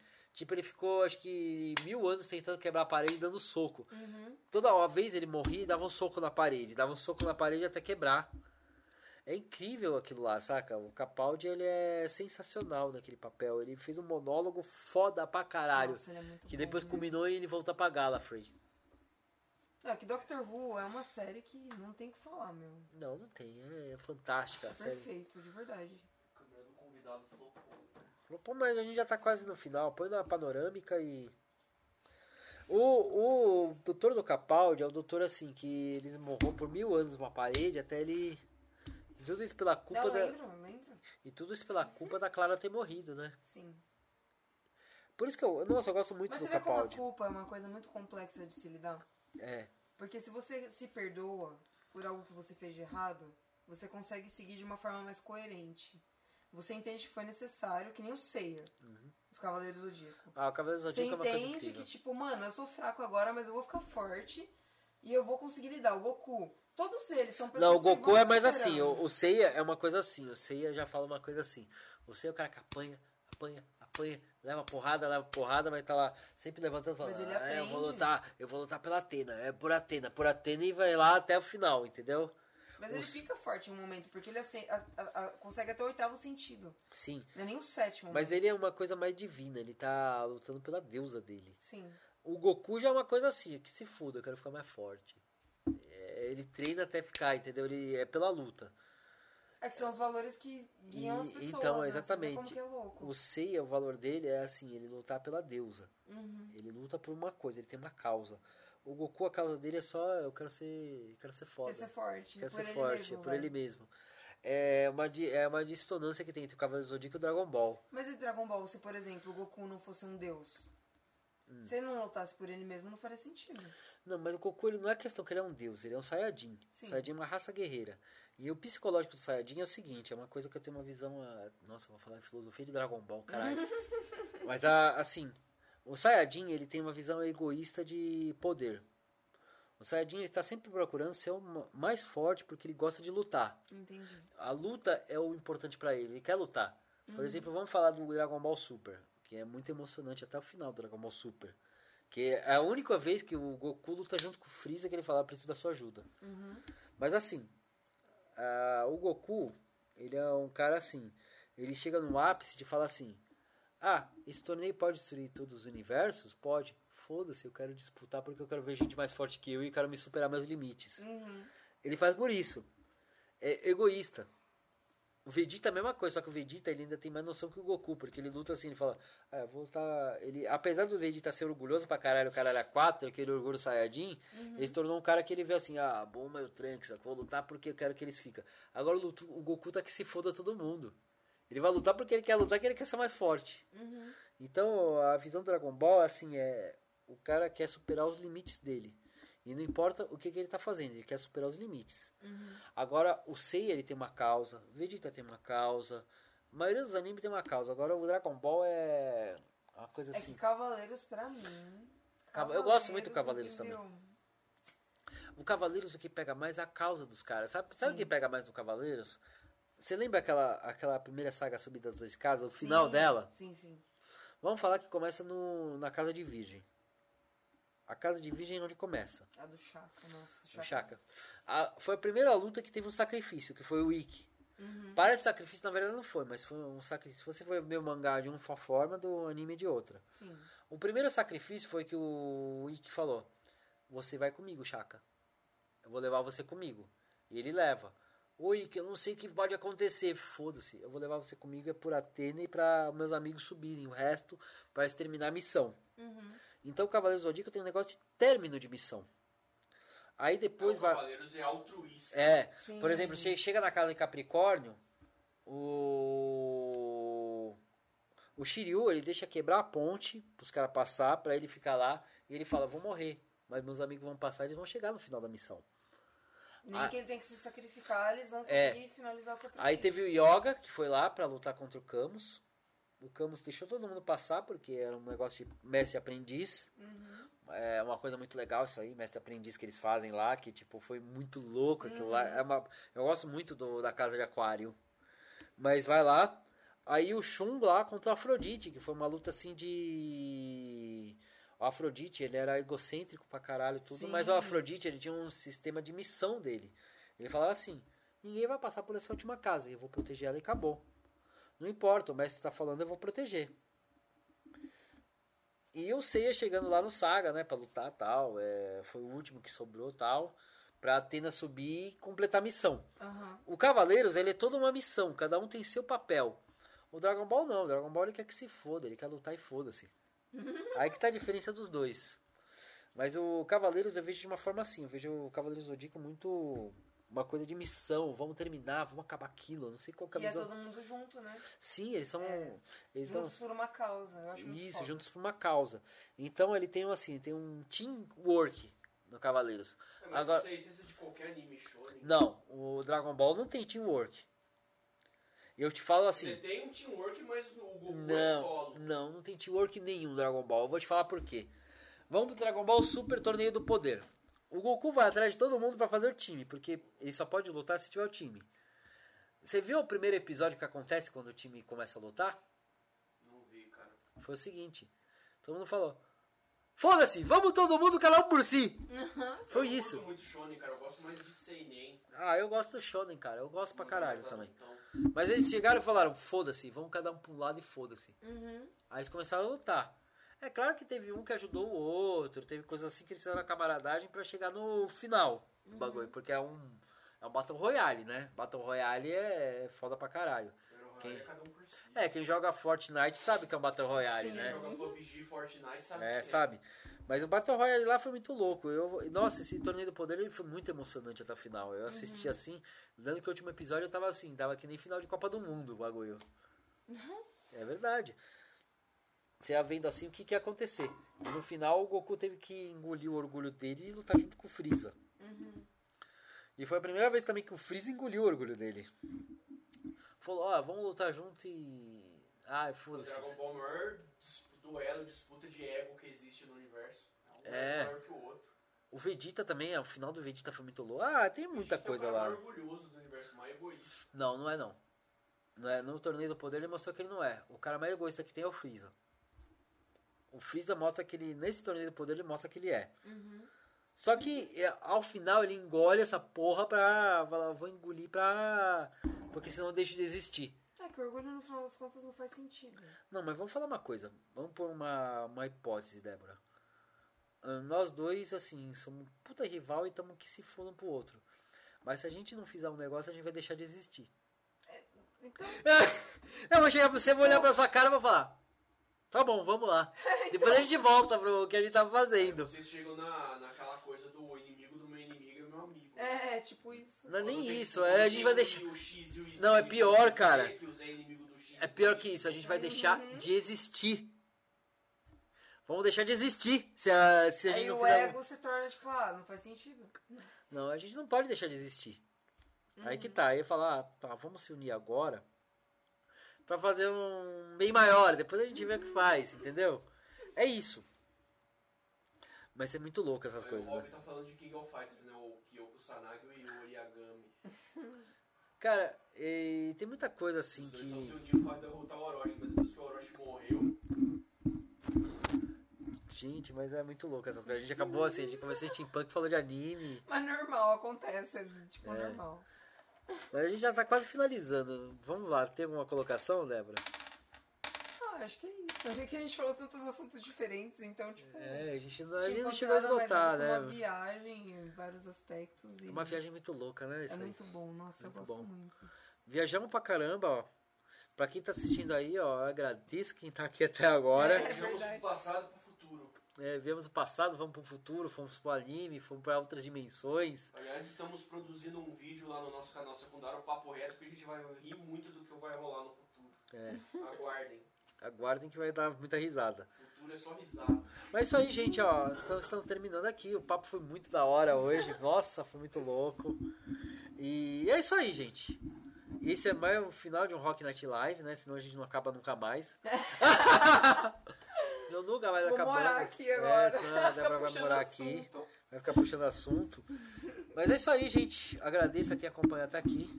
Vamos lá, hoje estamos no Steampunk. Eu quase vim caracterizado. A próxima vez que você vier, Débora, eu vou caracterizar Steampunk. Ah, demorou, já trago É, traz figurina, vou caracterizar. É isso aí, gente. Quem acompanhou, eu agradeço e bora, vamos terminar, cara. Valeu, Tchau, gente. Fui. Beijos, até mais.